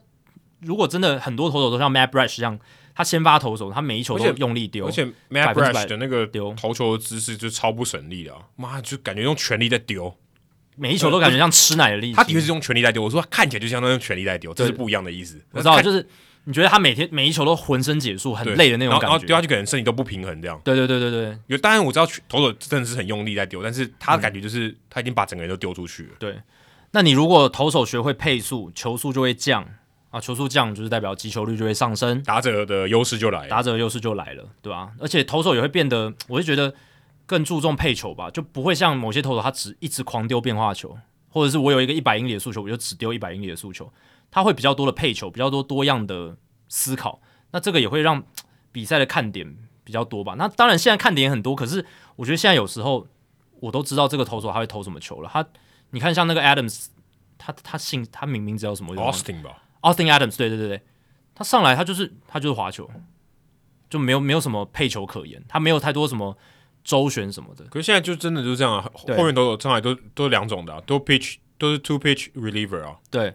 那先发投手有时候也是这样子、欸，就是对啊，都很单，我觉得都很单调。就就越越趋单调了这样子。因为嗯、呃配球的相对的重要性已经被球威盖过去。对对对对，你可以这样讲，就是对，当然都很重要，只是说球威如果强的话，他就达不到了。对。那现在就是它当然不是一个绝对，它是一个动态平衡。那现在就是球威的动态平衡已经高出来，然后配球跟控球有点被压下去，相对没那么重要。对，相相对被压下去。所以如果我们限缩了投手在球员名单上的数量，我们刚刚讲这些就会发生，然后接着打者击球率上升，场内的击球多了，那比赛觉得好看。节奏就会好一点。对讲的好像蝴蝶效应哦、对，我但我个人是蛮怀疑这件事情，就我我怀疑这个真的能改善这么多吗？逻辑上我觉得都很通，但是我很怀疑它的效果有这么好吗？我我觉得我会是耶、我是觉得有点怀疑，嗯，因为我觉得有一个东西是不可逆的，嗯，就是大家对于投手使用的方式越来越了解，这是你绝对不可逆的。嗯，所以他也有可能说，他还是一样全力丢嘛。那我想办法用其他的方式来延长你的投球的这个局数或长度。可是现在看起来就是没办法，现在看起来就是好像这些投手全力丢哦，大概四五局他就要把它换下来，然后超过那个临界点，好像就很容易受伤。就是现在投手的这哎个受伤那的对，频好率，如果假很设高受伤这个东西我掐住，嗯，如果今天我可以让他减少受伤的，我的科技可以让他说，我就是让你继续丢。你现在用这个，你现在可以投二十个人次，我让你投二十二个人次，那我的我让你的这个肌肉肌力强化，这也对是有可能的。这理论上是有可能，因为但我觉得发生的速度是很慢的因。为人体呃，应该说这些科技或者说它的这个训练的技术也会越来越好嘛，我的会耐力也会增加。对因为你刚刚的前前提有一个是它耐力都不会都不会对再对变，对对对，它的它的耐力就是这么多，嗯你用完就没了，这样。但我觉得这个发生要比较慢，要很慢，就是会很慢， 因为怎么讲，就是对啊，你人类能发展到什么程度？你能够，我觉得基因还是有个极限吧，对不对？人人类也没有长到四百公分的，也没有。但我得觉得投球，例如说他现在要投一百迈，他他假设他投一百迈好了，他可能要用身体的各个步骤啊，对肌肉的肌耐力啊。他如果今天让他投一百迈，他要耗费假设一百个 HP 好了，嗯就是我们讲打电动的。诶、以后他搞不好他只需要用九十六，对他身体更强壮，对他投球的姿势或角度，协调性啊，主要对是协调性的问题，或者我嗯像上次那个野球革命来讲说，如果我可以评估协调性的话，对诶、那我搞不好我可以更有效率嘛，对我在这方面我就更有效率了。对我一旦我不要用到这么多 HP，我还可以继续投更长，那也是搞不好是另外一个解。是，所以他是有可能理论上投手的能力是有可能再往上增加，然嗯后让他在这个限制里面，投手人数的限制里面，还是可以有效的运用到哦非常多的局，就是呃应该说就是还还是可以这样继续用投手，而就且是打投手者强度一样强，打呃，优势不会到打者那边，对不会但播，应该说优势不会播那么多到打者那边。但我觉得这些发展的程度，第一个会比较慢，第二个是，就算有投手能够被发展到这种几乎生化人的等级，那也不多啦，可能一一个联盟可能不到十个吧，对不因为对我？觉得然后差差一点就会差很多了。我说差百分之一，我说每一个人的耐力提升百分之一、百分之二，我觉得就会差很多了。可是我是觉得啦，这个规则的修改会带来蛮大立即性的影响，而且会很明显。嗯，然后呃，就算你刚刚讲，就所所有投手都增加百分之一，可是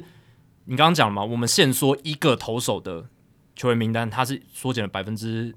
呃，七，百分哎没有不止啊，百分之十几啊。反正十几嘛，对啊，从本来没有限制变成十三哦没有没有百分之七、百分之七八左右，七八左右一对个从人嘛，对，一个人嘛，从假设从对啊十五变十四，就是少十五分之一。对啊，十五分之一啊，对啊，那而且本来是没有限制，然后现在有限制，就是然后假设只少一个啦，啊对至少一个就差很多了，那再往下修，再往下修十二十一哦比例就会越高。比例越来越高，对啊，诶，人体极限要突破能力，嗯，多耐投百分之一都很难了，对，但是这个两个不能直接等号了。对啊，但我的意思是说，这个改变是很明显的，嗯对，就立立即性缩减是很明显，而且我觉得你讲的那个是当然是有可能发生，可是，嗯、呃，但但但这也是其中一个啊，我只是举例。对就对是对对对也它有很多地方还是可以改进的。对因为你现在有它这个 Ben Limber 的假设有一个是其他东西都不会变，嗯投手的能力不会变，打者的能力不会变，对不对？什么都不会变，对，那就会有差了。对啊，但至少目前为止，你如果要改善这个情况，这是一个我觉得最好的办是法。是觉得对因理为论你上会有效。你至少其他的像把投手球往后移啦、限制防守布阵啊，我觉得都没有这个理想，因为这个就是你基本上场上你看到的情况不会有什么改变。不过这个我也很好奇，就跟我们在封馆的时候常常聊到的，这个球员工会会答应吗？他等于我觉得会啊他少一个，他少一个人。但我刚刚讲了，就是先发投手的重要性变高，它可以提高薪资的整个对，整但体的这脉但动。这追求的是平均薪资嘛？对啊，但是，诶、如果今天我想我多一点人可以上大联盟，这个是不是他可以追求的？我可以让更多人有就业的机会，加入到大就是被升上大我联觉盟。得现在球员工会的风向是他们想要追求平均薪资的增加。 OK，对，因为现在平均薪资前几年薪资一下降，大家不是呱呱叫吗？对不对？就是球员劳方的啊、反弹的力道是很大的。他就看你看大联盟这几年就是乱搞啊，让我们薪资下降啊，然后是这个劳资协议对我们不利啊。我是觉得他们是想要看到平均薪资不断的往上加， OK，就算哦，你可能牺嗯牲了十几二十个投手，他没办法上到大联盟。好了，三十个好了，因为每一队都减少一个嘛。嗯嗯嗯，如果这样算的话，那这样子的话，其实如果你能够带动在整个四十人名单里面这些投手他的整体薪资的话，嗯，对他们来讲，这可能是一个比较好的 trade off 权衡。可是如果今天四十个人，假设今天就少一个人上到大联盟，但四十个人还是有很多人十几个人是零底薪啊。嗯，假设他在小联盟，然后假设这些人都没上过大联盟好了，但是至少我是觉得整体薪资水准的增加，就是对大家都是一个，我觉得对他们来讲就是比较好的发展。他们觉得这是一个比较好的权衡，哦平均薪资，平均薪资啊，因为你最高的上去，然后平均薪资就会往上。呃，是对，所以我自己是这样认为啦，对啊，所以我是觉得球员工会应该会答应，嗯，对，而且嗯，就是对啦，就是投手跟野手的角力嘛，投手就会有受到限缩，对野手的话，可能他价值也会变低。而且嗯，有决定权的那些工会的代表们，他们都是已经站稳大联盟的嘛，对吧、那相对来讲，那一些免洗投手，他的声音可能会就就会被忽视，对啊，其实野手的价值也会变低啊，野手的比例变高了嘛，因为你的这个赛这个二十六人的比这个名单没变嘛，所以对野手变多了。嗯所以野手的相对起来，他的例如说可能替补选手的重要性就下降了，对对但嗯吧？因为我原本五个人，原本五个人分分这个位置，现在变六个人分，对啊，也也可以这样看嘛。但呃，你也可以说，就是有更多的野手可以得到工作机会，可是这样回来跟投手是一样的道理。但我觉得不一样哦，因为后援投手他是真的吃掉了很多先发投手的出赛时间，但是野手的话不会啊，嗯板凳的野手不会吃掉 Max Trout 的出赛时间啊，对不你对？说比例上来讲是真的少很多，差很多啊，差很多四号外野手跟前三号差很多。主力打线的打者基本上不太会被板凳球员吃掉太多局数，嗯或者是吃掉出赛的机会。但是投手的情况真的真的差很多，投手真的是先发投手真的，他的本来的地位跟重要性真的被牛棚啦，你可以把牛棚视为一个整体吃掉太所多。以我们应该讨论的是局数，而不是人数。就是我们要把人数呃减少，也要把局数考虑进去，因为局数原本这么多局数，吃的人变少了，但但打席数相对起来是没有差太多，对不对？因为打席数真的分配到那个就是相对起来比较免洗的 WAR 值，可能在零或零点多的人，他其实拿到的打席数本来就很少。但是如果今天你投手少一个人，他其实每每一个投手要负担的局数会变多，对，会变多很会多，会会明显很多很会多。变多很多。所以这也是为什么这个方法可能有效，就是因为很明显有感的，你每一个投手他要负担的局数增加，嗯那你势必就要在你的投球方式做改变，不然你投一这样投一定投爆，对不对？你照原本的投球方式嗯一定投爆，对啊，而且把维度、把时间维度拉长的话，更影影响更大。对。你看个一个礼拜可能还好，对看个一个月、两个月、三个月就可差很多了。当然，就像你讲，我是觉得这不一定是万灵丹，但是我是觉得这是在我们现在有的方法，还有我们现在面临的这一个太多投手换人，太多的太太多的这个打者对打者不利的一个情境的情况之下，这个做法相对来讲是比较，我觉得引起的反弹可能会比较小的，然后效果可能也会蛮明显的。但我觉得是很长啦，就是这个这个效应很长。他也有提到说，有些人会担心这个受伤的情况可能会不会增加，因为，嗯就像我讲，虽然投手他会想办法去适应，说我要负担局数比较多了，我要去配速，我要去怎么样，可是你如果改的太快，一定会有负面效对，有一应。些副作用就会来了。所以基本上，我觉得这个规则要修改，一定是渐进式。可能十三人的限制，maybe 打个，可能到下一章我们再看要不要缩到十二人。下一，章哦，下一章哇这么久，对哦啊，那很久哎。对啊，慢慢来嘛，就是可是现在渐进式的十四到十三才一二十八天而已，哦，对了，我我的意思，这个是本来其实本来是十三天，不不，本来是十三人，本来就是十三人，那个十四人只是因为封管的关系嗯再造给你成一，个缓冲。只是一个缓冲。我是说规定本质上，因为十三人这个是二零一九年就想出来的，嗯那二零二六年变成十二人，这样渐进式地去调整，先看这七年来发生什么事嘛，对不对？哦这样应该够了。对，就是我们可以大数据就可以看出一些趋势了。好像觉得这个效果还不错，而且，嗯、球员教练那边呃反弹声浪可能没有很大的话，那我们就再继续往下修，看会不会把这个球赛的品质提升起来。对，的确，我觉得需要更长时间，因为这个就我刚才讲那些效应，感觉是一个一个逻辑一个一个推过去，对感觉它不是这么快的，就是对对对不是说很直接就有效果，而且要有一个嗯一环扣一环，对对对然后最后才会影响到你最后的那个你最希望达到的那个结果。对，那 Ben Limber 他在文章里面有写，限制投手人数在十三人的话，应该可以把投手的优势倒退十年，就可能回到二零一零年那个时候投手的状况。对我看到这个数字，我想说这十年，不知道哪来的这种这种推估。对啊，他他推的啦，但是我是觉得有道理在嘛，就是你的均速会下滑，嗯，然后你的变化球的使用比例会减少，嗯，速球的比例会增加等等。然后他说十二人是二十年，十一人是三十年，所以如果真的投手的人数限制降到十一的话，就会变成三十年前啊。我我知道他这个算法是怎么来的，就是说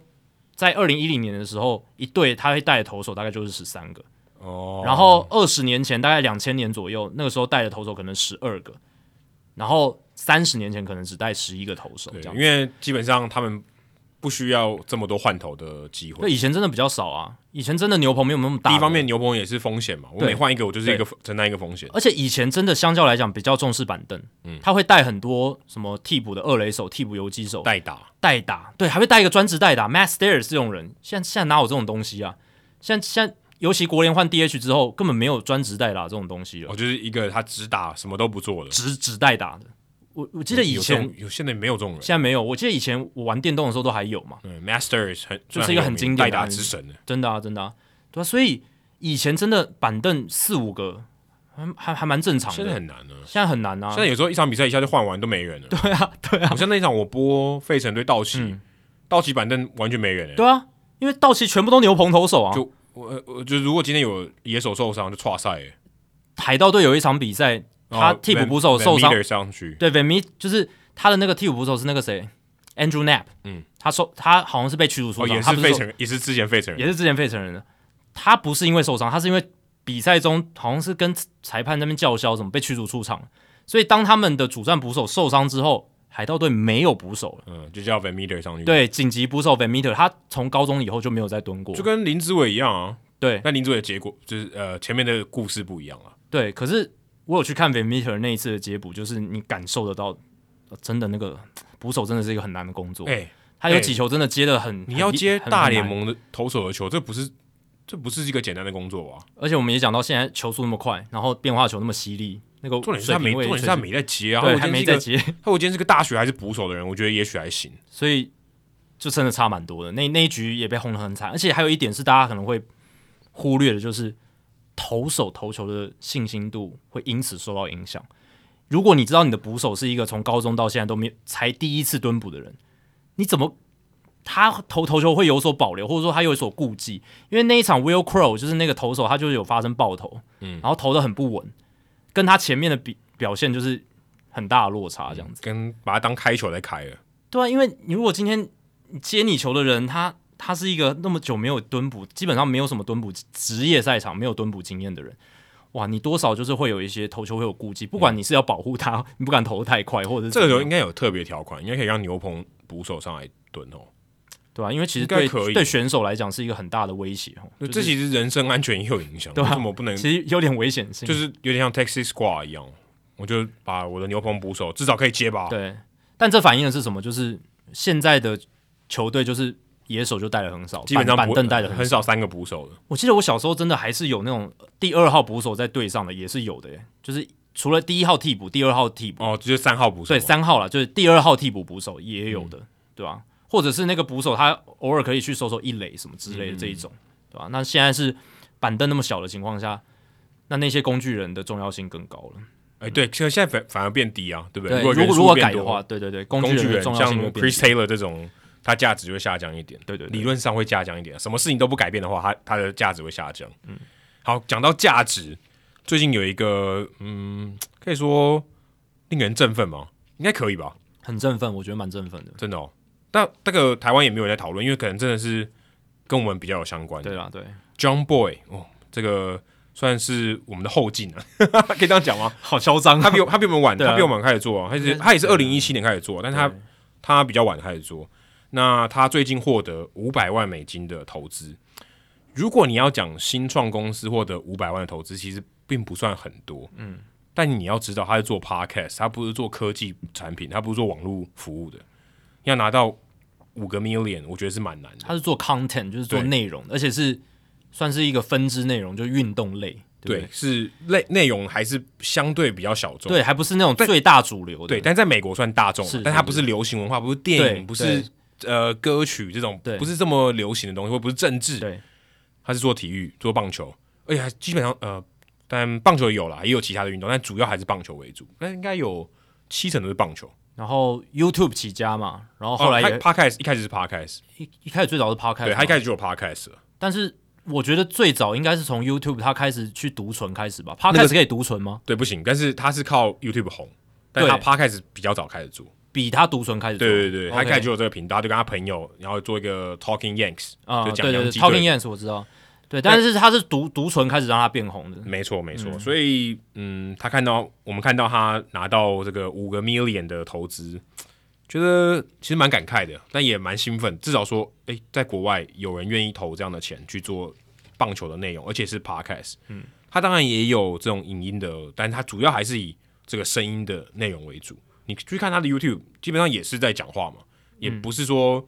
非常丰富的视觉的内容，没有，他就是讲话，就两个人可能在。呃 AD 跟 BD 在连线，然后就看到他们两个对着麦克风，那有一些面部的表情这样子。但我觉得关键还是在画面呢，他如果没有画面，他也红不起来哦，真的吗？哦，你对说你说的意思哦，不是，我说的是说他做 podcast 的内容，啊、我说的不是他后来独存的那些事情。可是他能赚到这五百万美金的募资，我觉得是因为他有独存的那个影片，然后还有他后来分析泰国达人事件对，才有的。可是我我会认为这两个是他红的原因，但他真的他的这个内容的 empire 这个帝国或他的 network 来讲的话，我觉得还是 podcast 比较有用，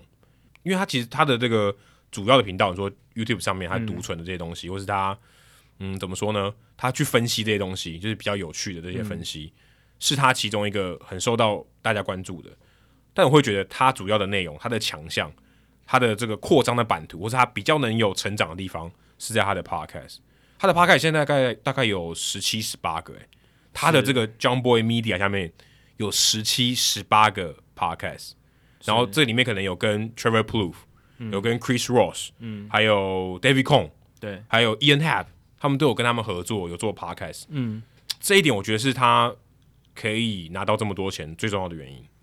是啦。可是嗯因为因为我觉得有一个最大关键，我不同意他是靠 YouTube 可以赚钱的一个很大的关键。当然，他流量可以赚钱，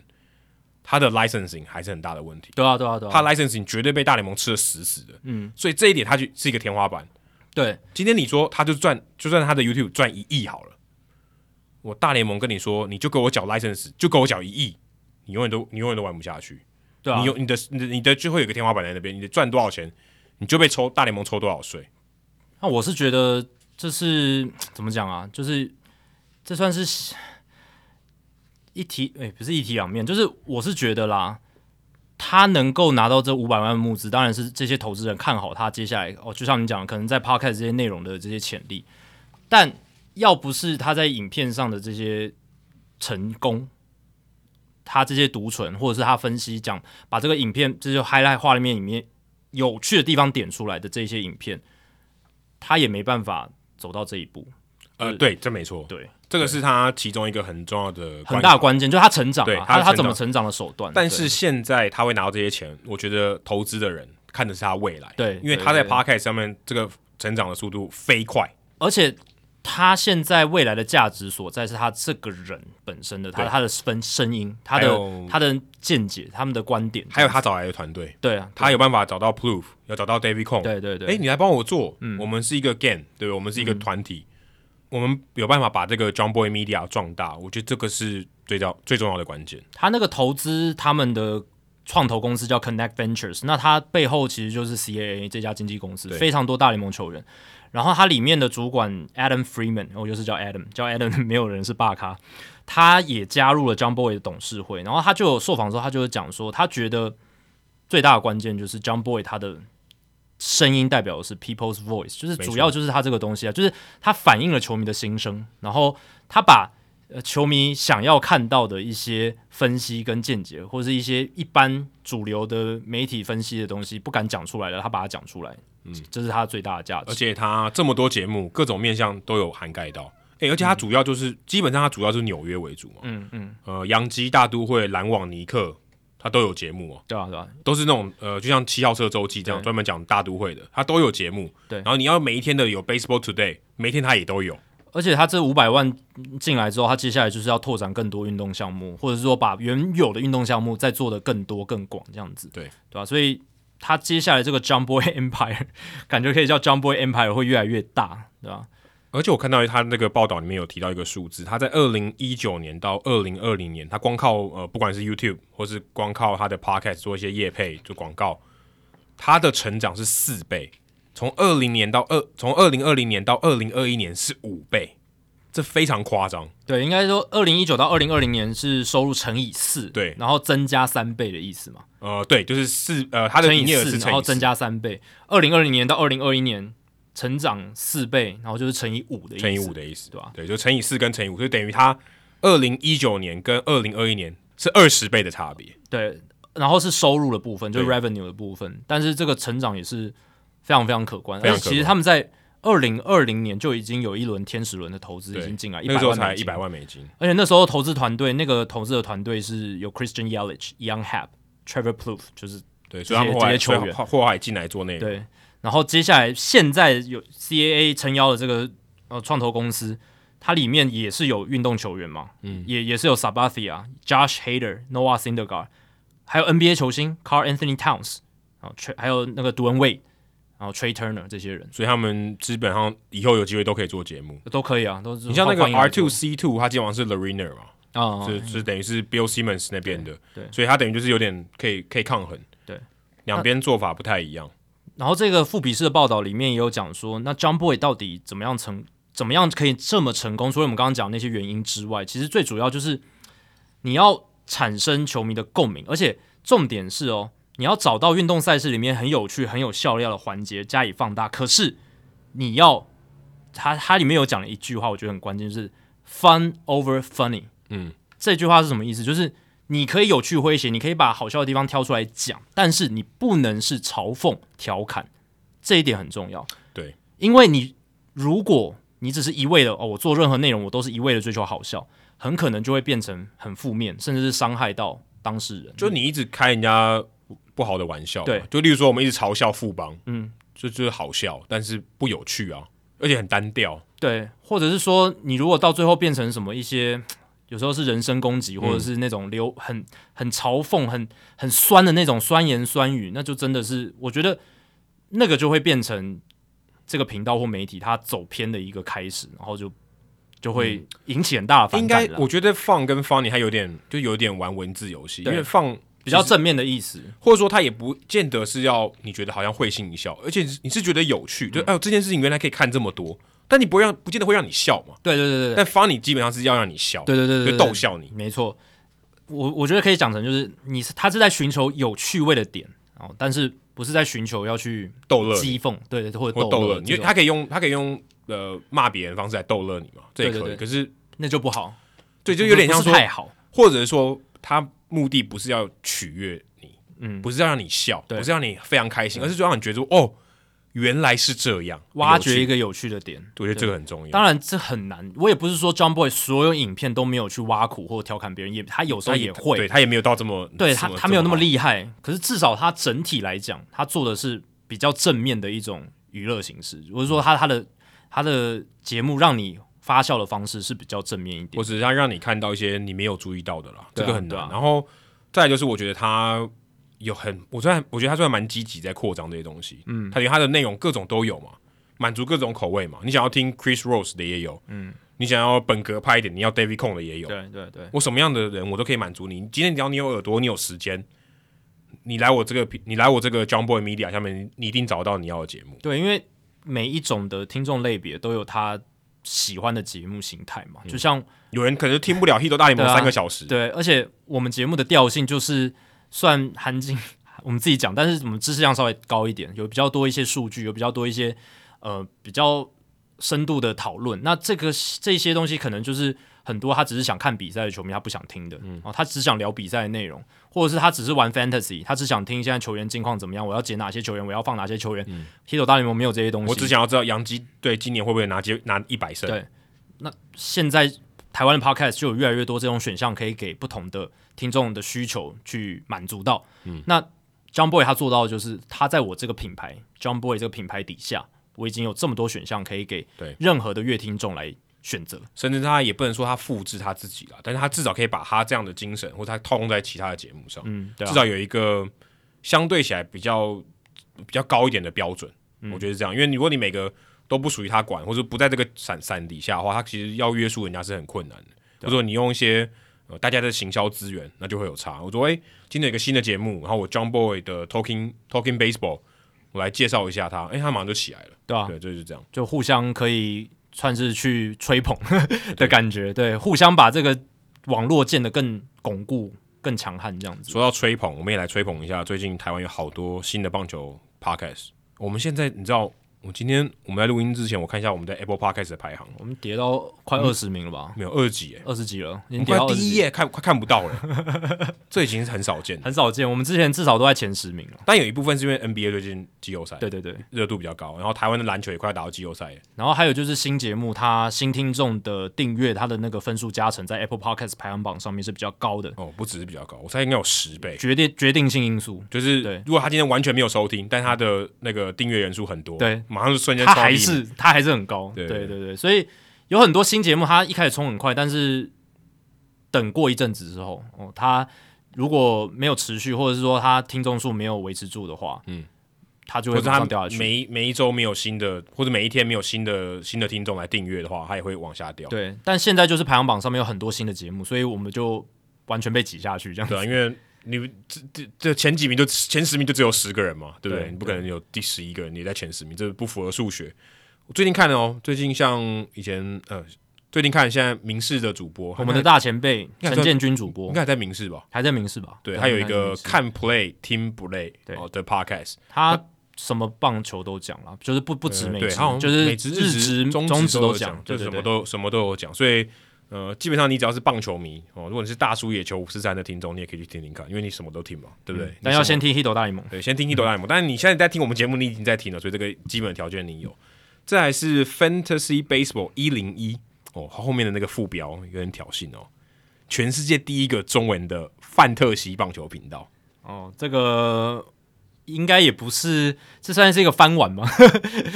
但很明显前面对那几个字，对，就是跟我们的这个台呼蛮像的。对，但我们没有把这个写在我们的这个节目的叙述里面。对对哎、对，没有写在标题里面。没有没有写在标题里面。对对对，但我看这个 Fantasy Baseball 一零一这个，其中一个主持人是 Batman 就是生皮 C 五，三 P C 五度的好朋友，但他没有来上过我们节目，是还没亨利跟 Bronson。对亨利 Bronson 有上过我们节目，但是 Batman 还没有。对对对，他是我在台大的，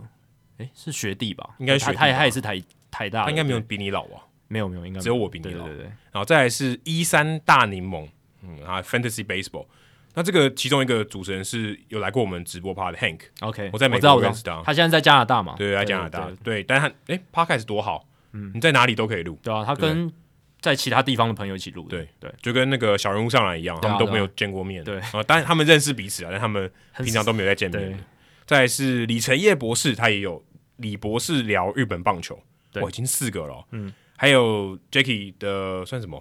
合作伙伴吗？Benny，呃之前当编辑的时候合对作伙对伴，现在就朋友啦，就是也是我们的很好的这个听众，他也有在那个杨基迷碎碎念啊，也有也也有蛮嗯常固定来宾。对对对，那 Benny Ice 的运动冰箱，不过他最近都讲网球比较多了。我对，看他的也叙非常喜欢网我球，看他的叙述里面说棒球、网球都有谈，但我看他最近是网球比较多，以网球为主，因为网球最近也蛮热的，有一些蛮蛮多话题，对，蛮蛮多话题的。然后再来就是达斯已经呃没有在做了嘛，所以呃姚琦有继续接手，现在变成逍遥喇棒球，但他更新频率比较不固定啊。 OK，对，但至少达斯某一斗现在是，哎，这算什么？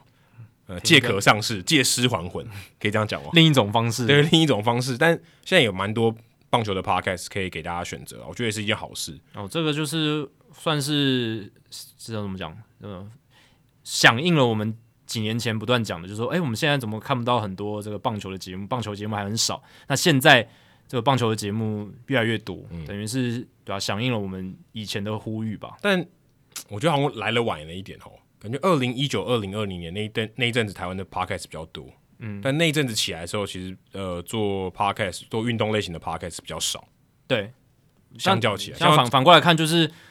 这些节目可能错过了那个时候，诶，你如果那个时候进来，那个成长幅度还可以很大的。现在对对对现在那竞争来讲更加激烈，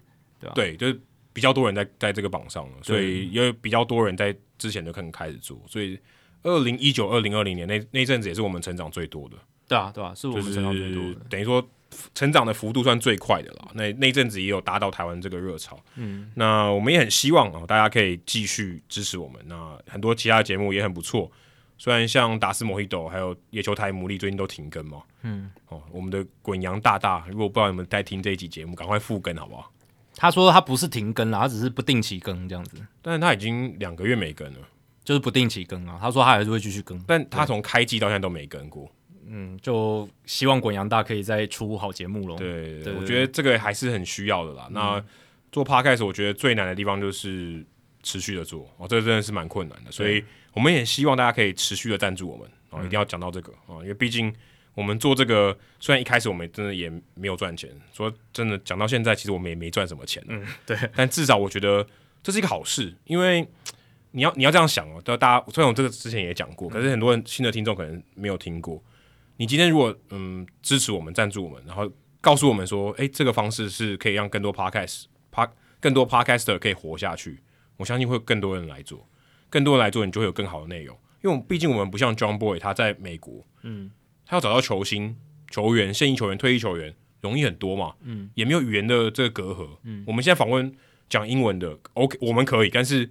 听众没办法嘛，没办法接受，所以这个东西内容本身就有一个障碍。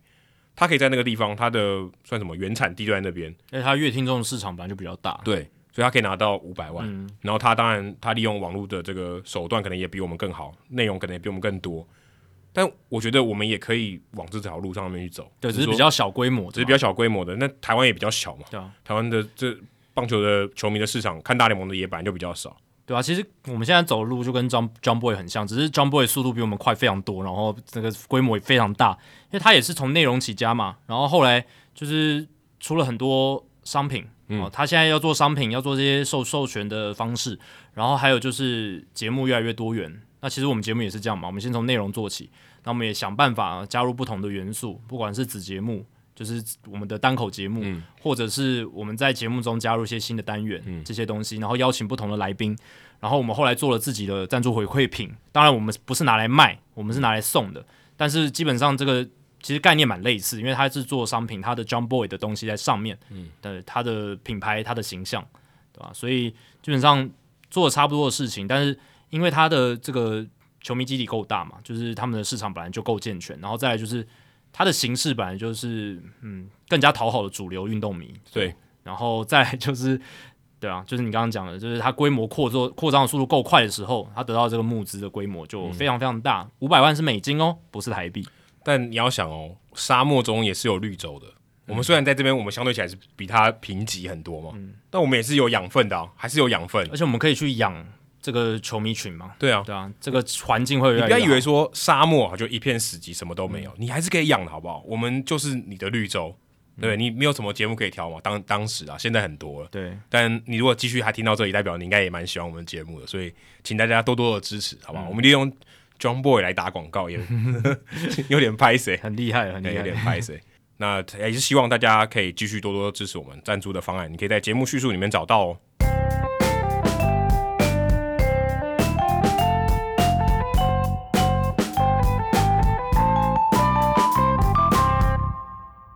好，接下来解答冷知识。冷知识的问题是我们刚刚一开始聊到，我、已经两个多小时之前了。嗯，Anthony Rendon 他在这个 Demers 的那场无安打比赛，他在左打区击出他生涯在左打区的第一支全垒打。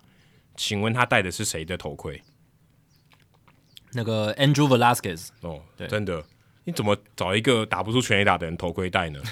而且我查了一下，Velasquez 他是左右开弓的， 对所以他戴两种不同他的戴帽子，两种帽子。帽子，对，就是专门左打区的跟专门右打区的。我之前在这个克利夫兰的时候，那时候张玉成他跟 Velasquez 同队，他人很好哎、嗯，对啊，很多拉美球员其实个性都他蛮人很好，还主动来跟我们聊天呢、嗯，像之前 Russell Iglesias，我嗯们在红人队的时候遇到也是，然后还有最近退休的 Gerardo Parra，、哦，在洛基队的时候，那个时候我在那个他嗯们春、春训基地的时候，然后他是主动，就是明明我们跟他诉素昧平生，他还主动打招呼的，哦，真的吗？就就只有哎我怎么我怎么忘记这件事情呢？我不我知道有在旁边吗？应该有吧。应该也有，但但我在洛基队那个春训基地，我只记得 Bob Black 帮你开门。嗯，但我我印象很深刻是 Geraldo Para 还有主动打招呼，哦对啊，就是很热情这样，所以对啊，拉美球员真的还蛮热情，还蛮好客的。对，但没想到他的这个打击头盔，居然让他的队友打出全垒打，他自己的全垒打好像最近才打一支吧，他本来就是他很难打短出全垒枪打型。的，对，对但但是他今年在天使队的防守贡献蛮蛮多的，对，特别是特别是 Fletcher 受伤了，对所以他现在上场的机会变得很多，所以我其实我也蛮替他开心的哦。他其实也是因为 Fletcher 受伤，他才有机会这对啊样顶上来。不然他之前在洋基队还打得很好、欸，哎、应该说他在洋基队他有一阵子也是 Call Hero，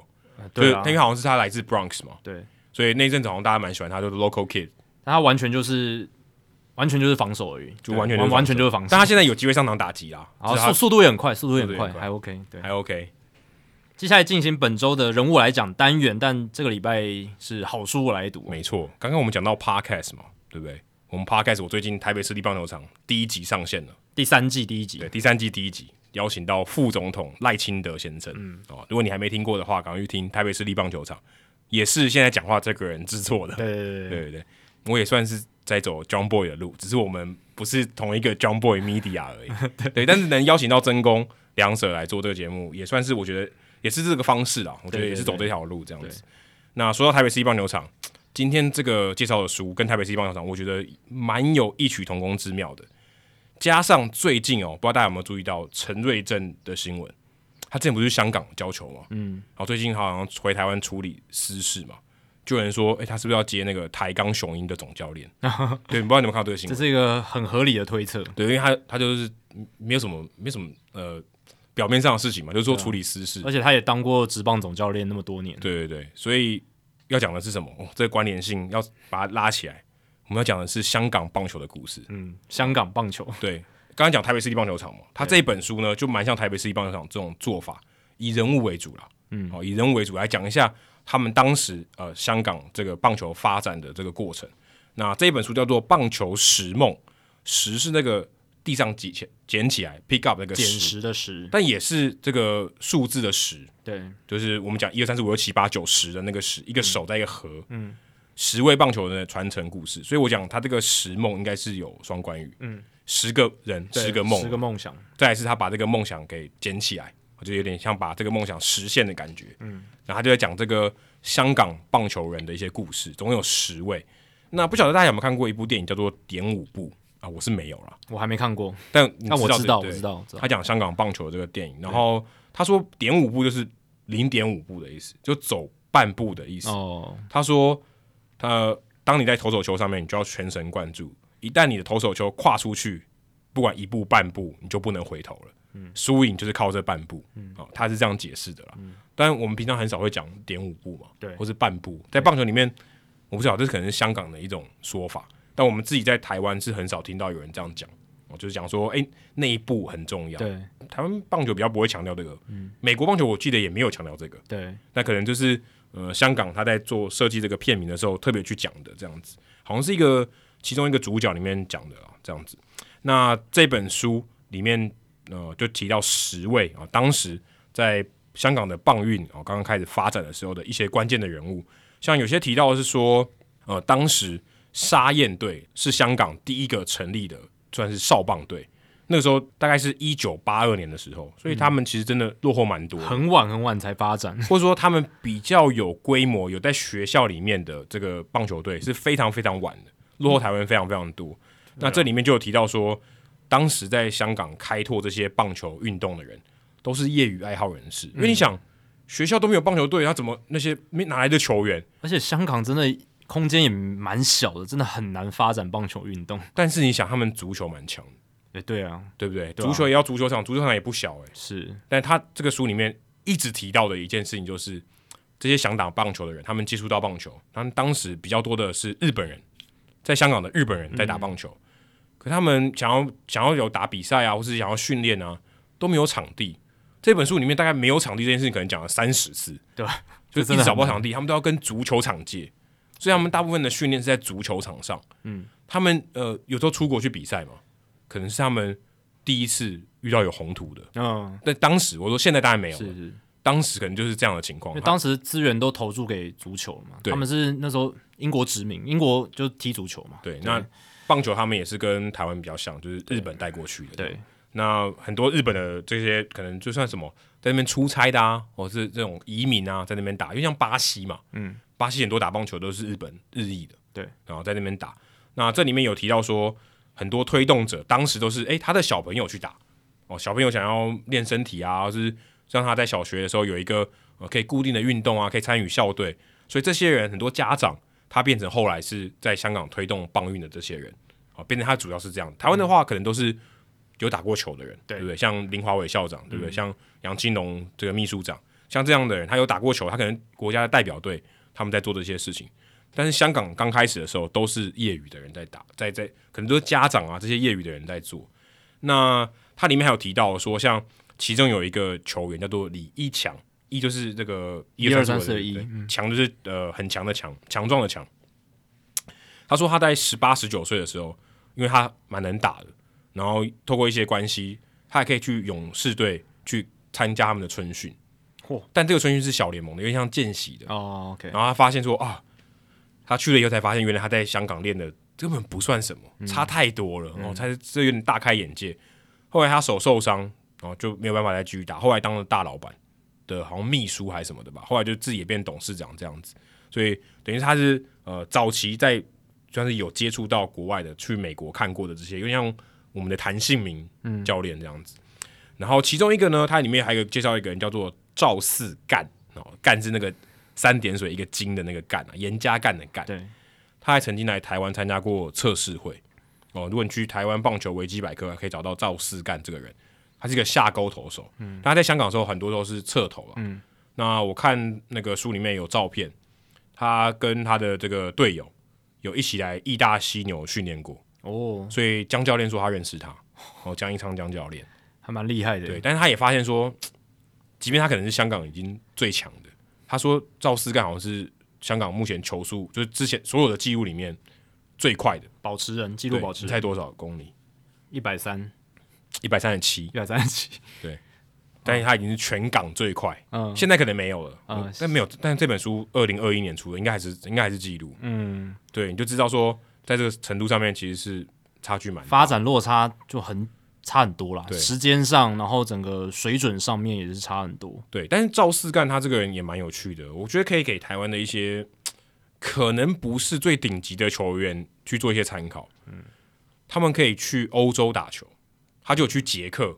去澳洲、去德国打球。嗯，也算是有点像独立联盟，但他就是有办法延长他的生命，有拿到薪水。嗯，而且我对我来讲，我觉得其实台湾的这些，嗯、可能甲组的好了这球员，但他可能没办法进入到城市队或者业余的城棒队，他们应该可以去试试看。去试试看这种国外的联盟。嗯，我觉得你就算开开眼界也好，等于像是打工度假。对， 有点像是这样的概对，念而，且你可能如果当地有人脉，诶，你可以在那边教球啊，嗯，对不对？至少你也不会，你不会比他们差太多。就可以开拓一些不一样的人生了，不对一定说一定要待在台湾，那他这里面有提到说，其实像台湾很多球员有一个很大的原因是因为语言不行，对啊，对啊，所以他就你看，如果今天去小联盟，会哦怕了他的这个待遇是好的嘛？嗯，他愿意，他愿意赌这个风险，或是他愿意承担相对比较没有那么舒适的环境。可是如果你去捷克、去德国，给你的钱很少啊，就像杨代刚这样嘛，对，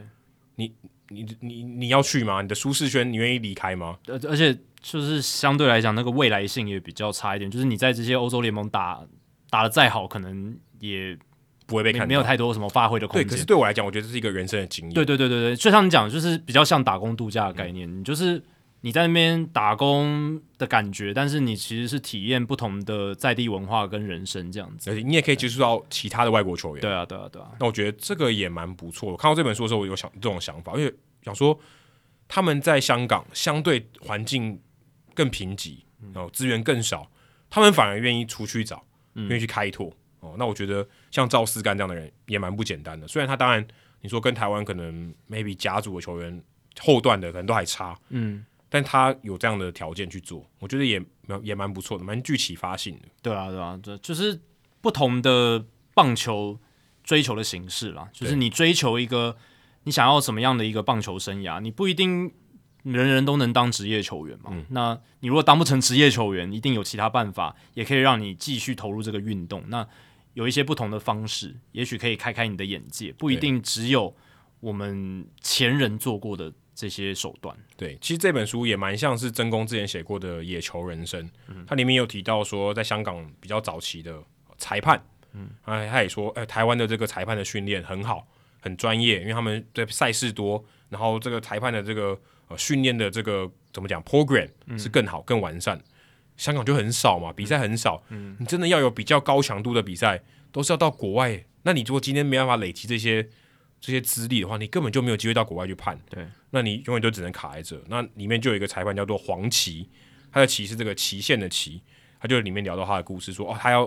例如说他到亚洲杯去判，那多难的事情，嗯，而且人家也不愿意给他判主审，嗯，都只能判什么右线审、左线审那种，相对起来重要性比较低的。所以他们在这方面哦，不管是球员的发展、教练的养成、裁判的养成，其实他们都嘖面临到一种就很很贫瘠啊。所以有时候人家说台湾的棒球环境不好，你看看香港好了，你他更们艰困了。对，但他们也有一群这样对，热爱的人，嗯那甚至还有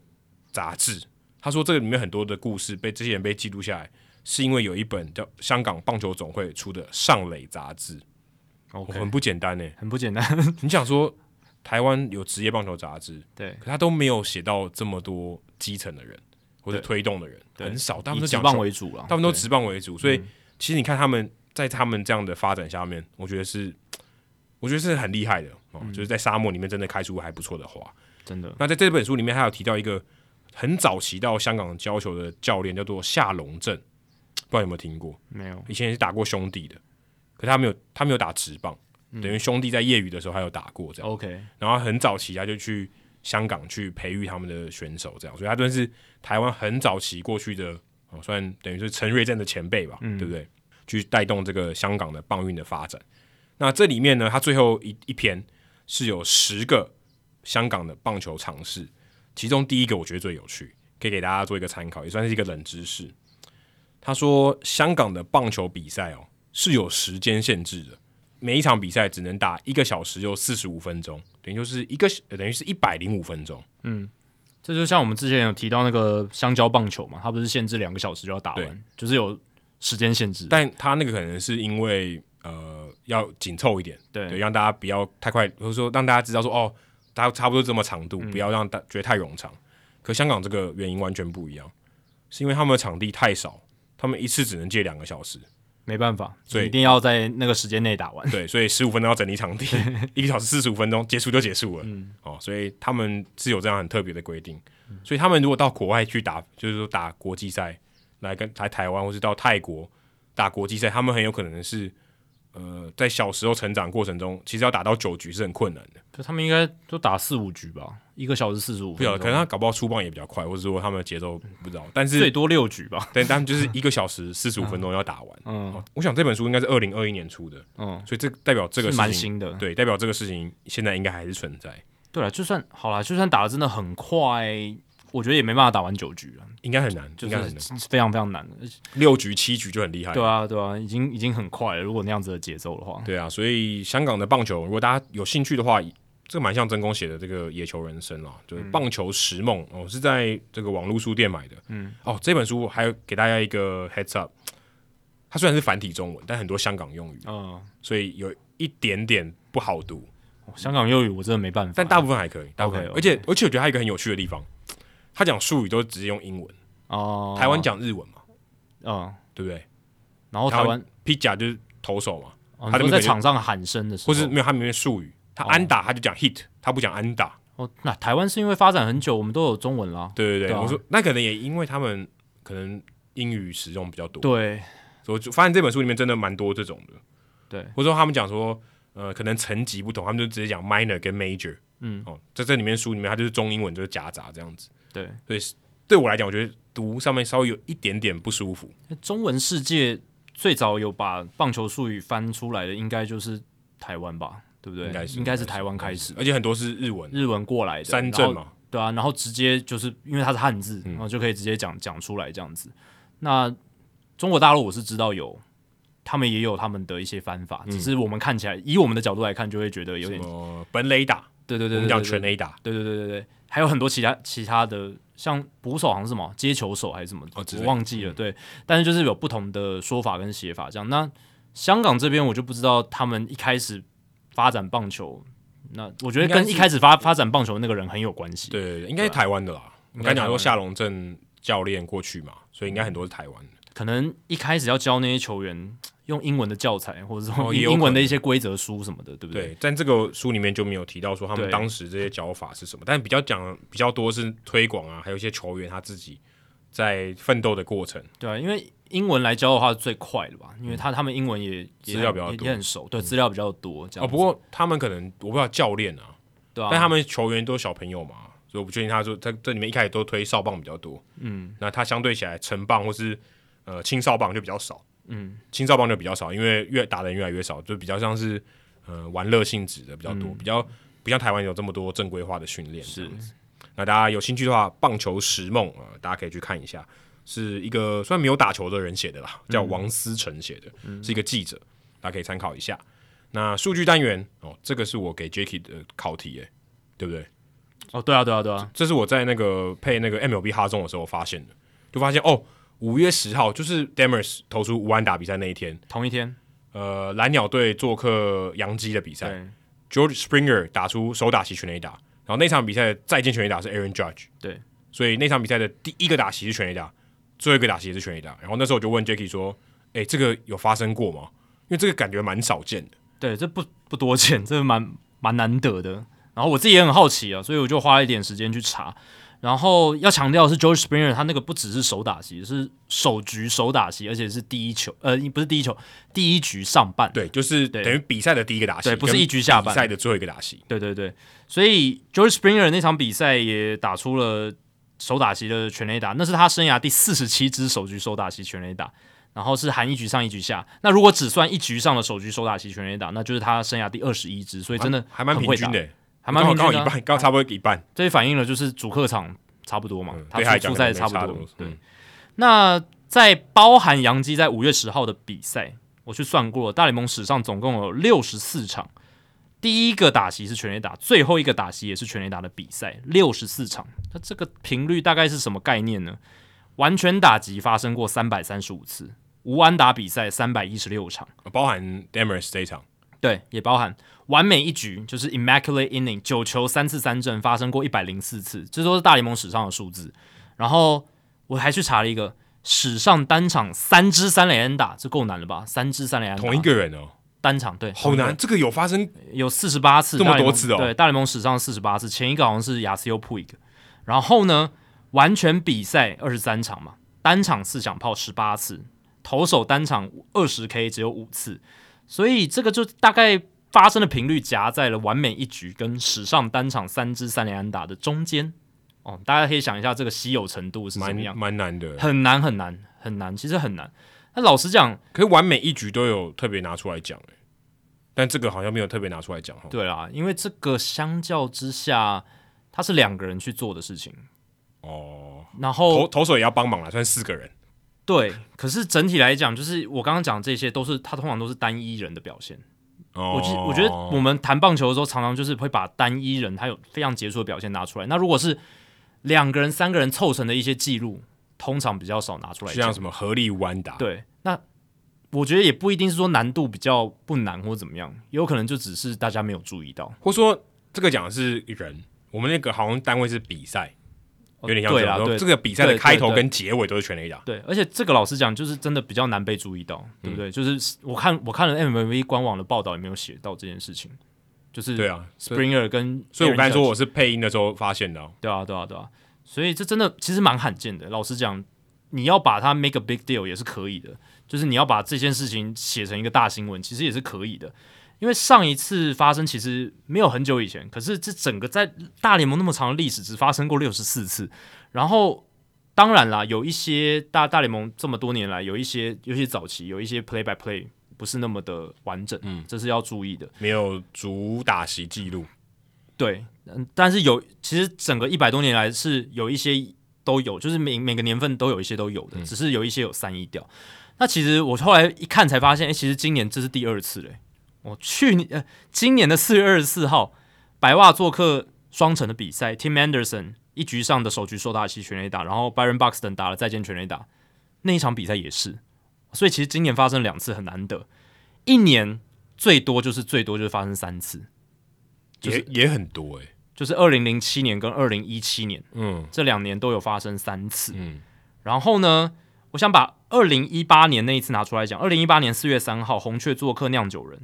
他那场比赛首局首打席，一局上半全垒打，然后最后一个打席也是全垒打，再见全垒打，然后竟然开始是两支全垒打，就 back to 最 back 后也是 back to back，最后也是两支全垒打，这个真的很扯。哇很难很难呢、欸对，一开赛是 Dexter Fowler 跟 Tommy Pham back to back 开始那场比赛，然后最后两个打席 Christian Yelich 跟 Ryan Brown back to back 终结那场比赛。我这个哎这史上头一遭， back to back 终结比赛很少见呢、欸对啊，很少很少见。很很很少见，真的非常少见。所以开赛连续两支全垒打跟最末连续两支全垒打，这个史上唯一一次，就就二零一八年四月三号那一场，就这么一次而已，可这个好像这个比赛从来没有被人家提过、欸，没有印象没有很深刻。对啊，没有被拿出来讲啊，对啊。然后二零零七年，诶，有亚洲之光岩村明宪，二零零七年六月十九号，那时候还叫魔鬼鱼队，那时候还叫魔鬼鱼队，坦帕湾魔鬼鱼做客响尾蛇的比赛，岩村明宪是一局上半首局手打席，然后最后敲出再见全垒打的是 Chris Young。啊，这个 Young，这个 Chris Young 不是投手，是那个黑人的那个打者。现在是球评了，对对对对对诶，有有转播那个 Apple TV Plus，对对对对对对被人家说很无聊。他就讲一些比较政治正确，或者是比较少那种，他是讲比较多陈腔滥调了，对，哦可以这样讲，，讲的这么陈江那料听起来蛮残残忍的、欸就很多球评都这样啊，就是哦讲一些就是大家都知道的事情， OK，即便是美国的球评也是这样子。那整个历史看下来，第一场这样子的比赛是发生在一九二八年九月四号，纽约巨人队跟费城费城人队的比赛。Jimmy Welsh 打出了一局上的首局手打席，然后最后 Cy Williams 敲出再见全垒打，那是史上有记录以来第一次了。然后再来就是相隔十三年，一九四一年才就发生第二次，所以早期的时候其实要发生这种比赛真的很难，因为全垒打就少、全垒打少，比赛也少，球队数少、哦，所以这是很正常的事所以情。现在真的算很多哎、现在频很多啊频，率上来讲算很高。两千年之后就发生了呃非、非常多次嘛，对吧、几乎占这个整个一半排行榜一半半以上对对几乎是一半，对吧、那呃，在整个二十世纪的话，其实要发生这种情况是非常难得的。那你在榜单上可以看到很多什么 Ricky Henderson 哦，因为他常常打这个手局手打席全垒对，因为打，他全垒打真的很多，而且他他都打第一棒。对，那、那、哎你要你不是摆第一棒还没办法完成那件事情？嗯对，那再见全垒打就真的是非常的随机，因为你不知道轮到谁嘛。而且也是因为去调查这个事情哦，我才发现说，其实诶大联盟史上的这个首首局首打席全垒打，就一局上半第一个打席的全垒打，其实是非常难得的，就是它的数量远远比再见安打来的，呃，比远远比再见全垒打来的少，这样子，就是史上第一打席全垒打只有两千五百七十六支，然后史上的再见全垒打四千两百二十支，所以再见全垒打发生的几率呢，哦，当然也没有到这个史上第一打席全垒打的一倍那么多了，只不过这个发生的频率是高出非常多的。不知道哎、我们之前有聊过这个 Miguel Rojas 跟 Jonathan VR 的那个吗？记录吗？二零二一年九月三号，大都会跟马林鱼的比赛，嗯，VR 跟 Rojas 他们都面对，他们都第一棒，嗯，然后都第一球击出全垒打，哦，这个我印象也很深刻，这个应该就嗯也也是很莫名其妙。这应该比较好查，对，就是都是首局手打及全垒打，只是一个在一局上，一个在一局下，但都第一球，都是第一球。对，等于投手两边的投手投出的第一球都最后都落在观众席里面，对，啊那这个应该比较难得。第一球很难欸呢、嗯，但其实我蛮讶异，手打席是每一场比赛都一定会有的嘛，对不对？一一定会出现嘛。对那但手打对啊，手打其实频率一定超高的、啊，每一场都有、啊，对啊，每一场都有的，可是再见全垒打但是每一场比赛也有最后一个打席，也有最后一个打席，怎么样都有最后一个打席。可是每一场比赛最后一个打席不一定都是构成再见的条件啊。嗯对，就不见得制胜。对，不见得是制胜嘛，对不对？所以，对啊，反倒是再见全垒打多出这么多哦，哦，对啊，我、诶对耶，我自己是这样看的啦，对啊哎、，可是可是好像这样有比有点不太合理哦。是啦，因为再见全垒打代表说这场比赛就一定结束，一定结因束为。他不会有下一棒了，对吧？哦，对对对对，OK，但第一棒机会就那么一次，对，只有一次，但一再次见场全垒比赛打就一次，但再见全垒打发生的几率可能是每个人都有机会，哦，对不对？你这样讲的话，也应该不是说每个人都有机会，就是有一定比例的人有机会，哦，对不对？就是说，假设是今天平手，上来三棒都有机会嘛，嗯，然后首局首打席第一个打席就那么一次而已，对就再也不会发生了。嗯，OK，所以这样讲就好像说得通一些，但不知道大家可不可以告诉我们比较可以这个几率上要怎么对算几比率较怎比么较样合对理，比较对准一点，可以跟跟我们分享一 下。对，这因为数据上呈现出来是这个再见安再见全垒打多出非常多，对多了一千七百，这这一千七百左右，对啊，所以这差距还蛮大的。那最后一个是今天发生的，就是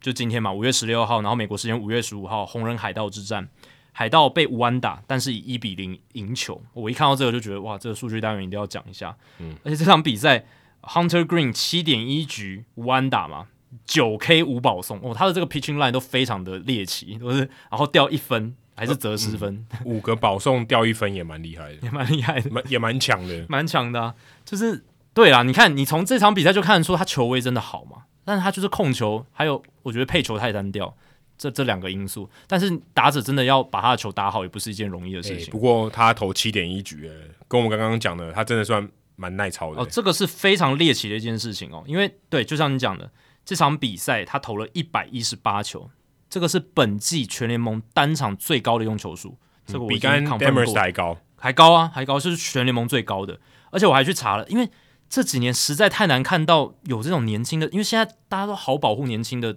prospect，年轻的投手，大家都像温室的花朵去呵护嘛，就是嗯投一百球，甚至不到一百球，九十几球就把它换下来的。所以我就去查，这个应该是很罕见的。果不出我所料，真的是非常罕见。自从二零一八年五月二十号以来，这是第一次有未满二十三岁的投手单场用至少一百一十五球，也就是说已经四快要三年，哎，三年了，三年没有发生这个事情，哎，四年，四年，二零一八到现在四年了，而且要考虑到他刚开完 TJ，哎，对啊，就是哦也、这个也是有开过就 TJ 开投过手，开完 TJ 复健的，就是复健回来的第一年，对，从二零一一年到现在，整个十一年的时间，只有二十五场这样子比赛，就是未满二十三岁的投手，然后单场用至少一百一十五球的情况，只有二十五场。而且我如我看这个这个名单哦，哦，这些投手在那么年轻的时候有单场用一百一十五球之后，这个都还蛮可怕的。前一位是谁？Jack Flaherty，Jack、Jack Flaherty 现在在干嘛？呃，伤病名单对，还有在前面一个，二零一六年九月二十四号，Alex Reyes 现在也在受伤，嗯，对，而且蛮刚好，就最近，对，而且他已经不是先发投手了，而且他也不是只有最近受伤了，对他受伤非常久了， 一直在受伤。Lance 嗯 McCullers Jr. 现在在干嘛？在受伤，他是二零一六年七月二十二号，Carlos Rodon，哦，二零一五年八月二十二号，那时候他也不满二十三岁，他也投了这样的比赛，单场用至少一百一十五球，他也是也蛮伤痛病的史，嗯，也蛮痛的。非常丰富的伤病史。Noah Syndergaard，哦，这伤病史不用我介绍，他也是在未满二十三岁之前有投过这种超单场一百一十五球以上的。然后前面当然有一些还蛮耐投的，像是 Jordan Lyles 啦、Martin Perez 啦、Julio Teheran 啦，但是前面还有 Nathan e l v o d y n a t h a n e l v o d y 也是动过 TJ 了。嗯，也对，Danny Duffy 呃也是常常受伤，哦，Tyler Chatwood 也是常常受伤，比比较耐投。现在是不是在日本啊？ Chatwood 好像在日可本，能要查一下，应该是。但是我刚刚讲这几个，其实大部分都有蛮严重的伤病史。当然，这有可能是一些就是幸存者筛选偏误对幸存者偏误等等。可是我必须说，这还是一个蛮大的警讯。尤其你看 Flaherty 跟 Alex Reyes 这几年，都还红雀的欸，诶，对，都还有红雀的，而且那几年都是谁在带兵？那个 Mike Matheny，嗯，Matheny 他就是比较老派一点，然后他就是调度上比较保守一点这样子，对吧、所以，嗯，这个 Hunter Green 真的要小心使用啊，真的，我不知道为什么 David Bell 这场比赛要让他投一百一十八球、诶，就是要追就平追逐弯打，对啊，，因为现在他只落后，而且他是第八局下半输掉分啊，对啊，而且是啊帮队友帮他调回来的，就是追逐弯打，可是对啊。这个就有一点没必要了，一百一十八球，而且我看 Hundred Green 今年已经吞了六败，哎，我天对哪！啊，对啊，他他很惨啊，哦，对，当然他因为在红人队，红人队啊但对啊六败也蛮多的，蛮多的啊，蛮多的，一百一十八球。那那场比赛，海盗队在八局下靠着红人队三次保送，还有 Cabrian Hayes 的内野滚地球，就是野手选择了，攻下一分哦，所以最后 Hunter Green 吞败。那大家一定也会好奇说，诶，这种比赛就是呃，你明明被弯打，然后你还赢球的，大联盟史上就只发生六次哦，这是第六次，更罕见。很非常非常罕见。这个跟那个单场投手单场二十 K 也差不多差罕不见。多了，上一个就 Carry Wood 了，对哎，啊没有，上一个是 Scherzer， Scherzer 啦 Scherzer 对对对，因为单场二十 K 就发生过五次而已嘛，嗯，对啊，然后这个是只发生第六次而已。那前一次是在二零零八年六月二十八号，道奇跟天使之战，然后接下来就是要追溯到一九九二年，印第安人跟红袜，一九九零年七月一号，白袜跟洋基，还有一九六七年四月三十号，老虎队精英，以及一九六四年四月二十三号，红人对太空人。然后最特别的就是一九九零年那一场，白袜对洋基，白袜最后是四比零赢球，诶，欸他被吴安打，然后他四比零赢球。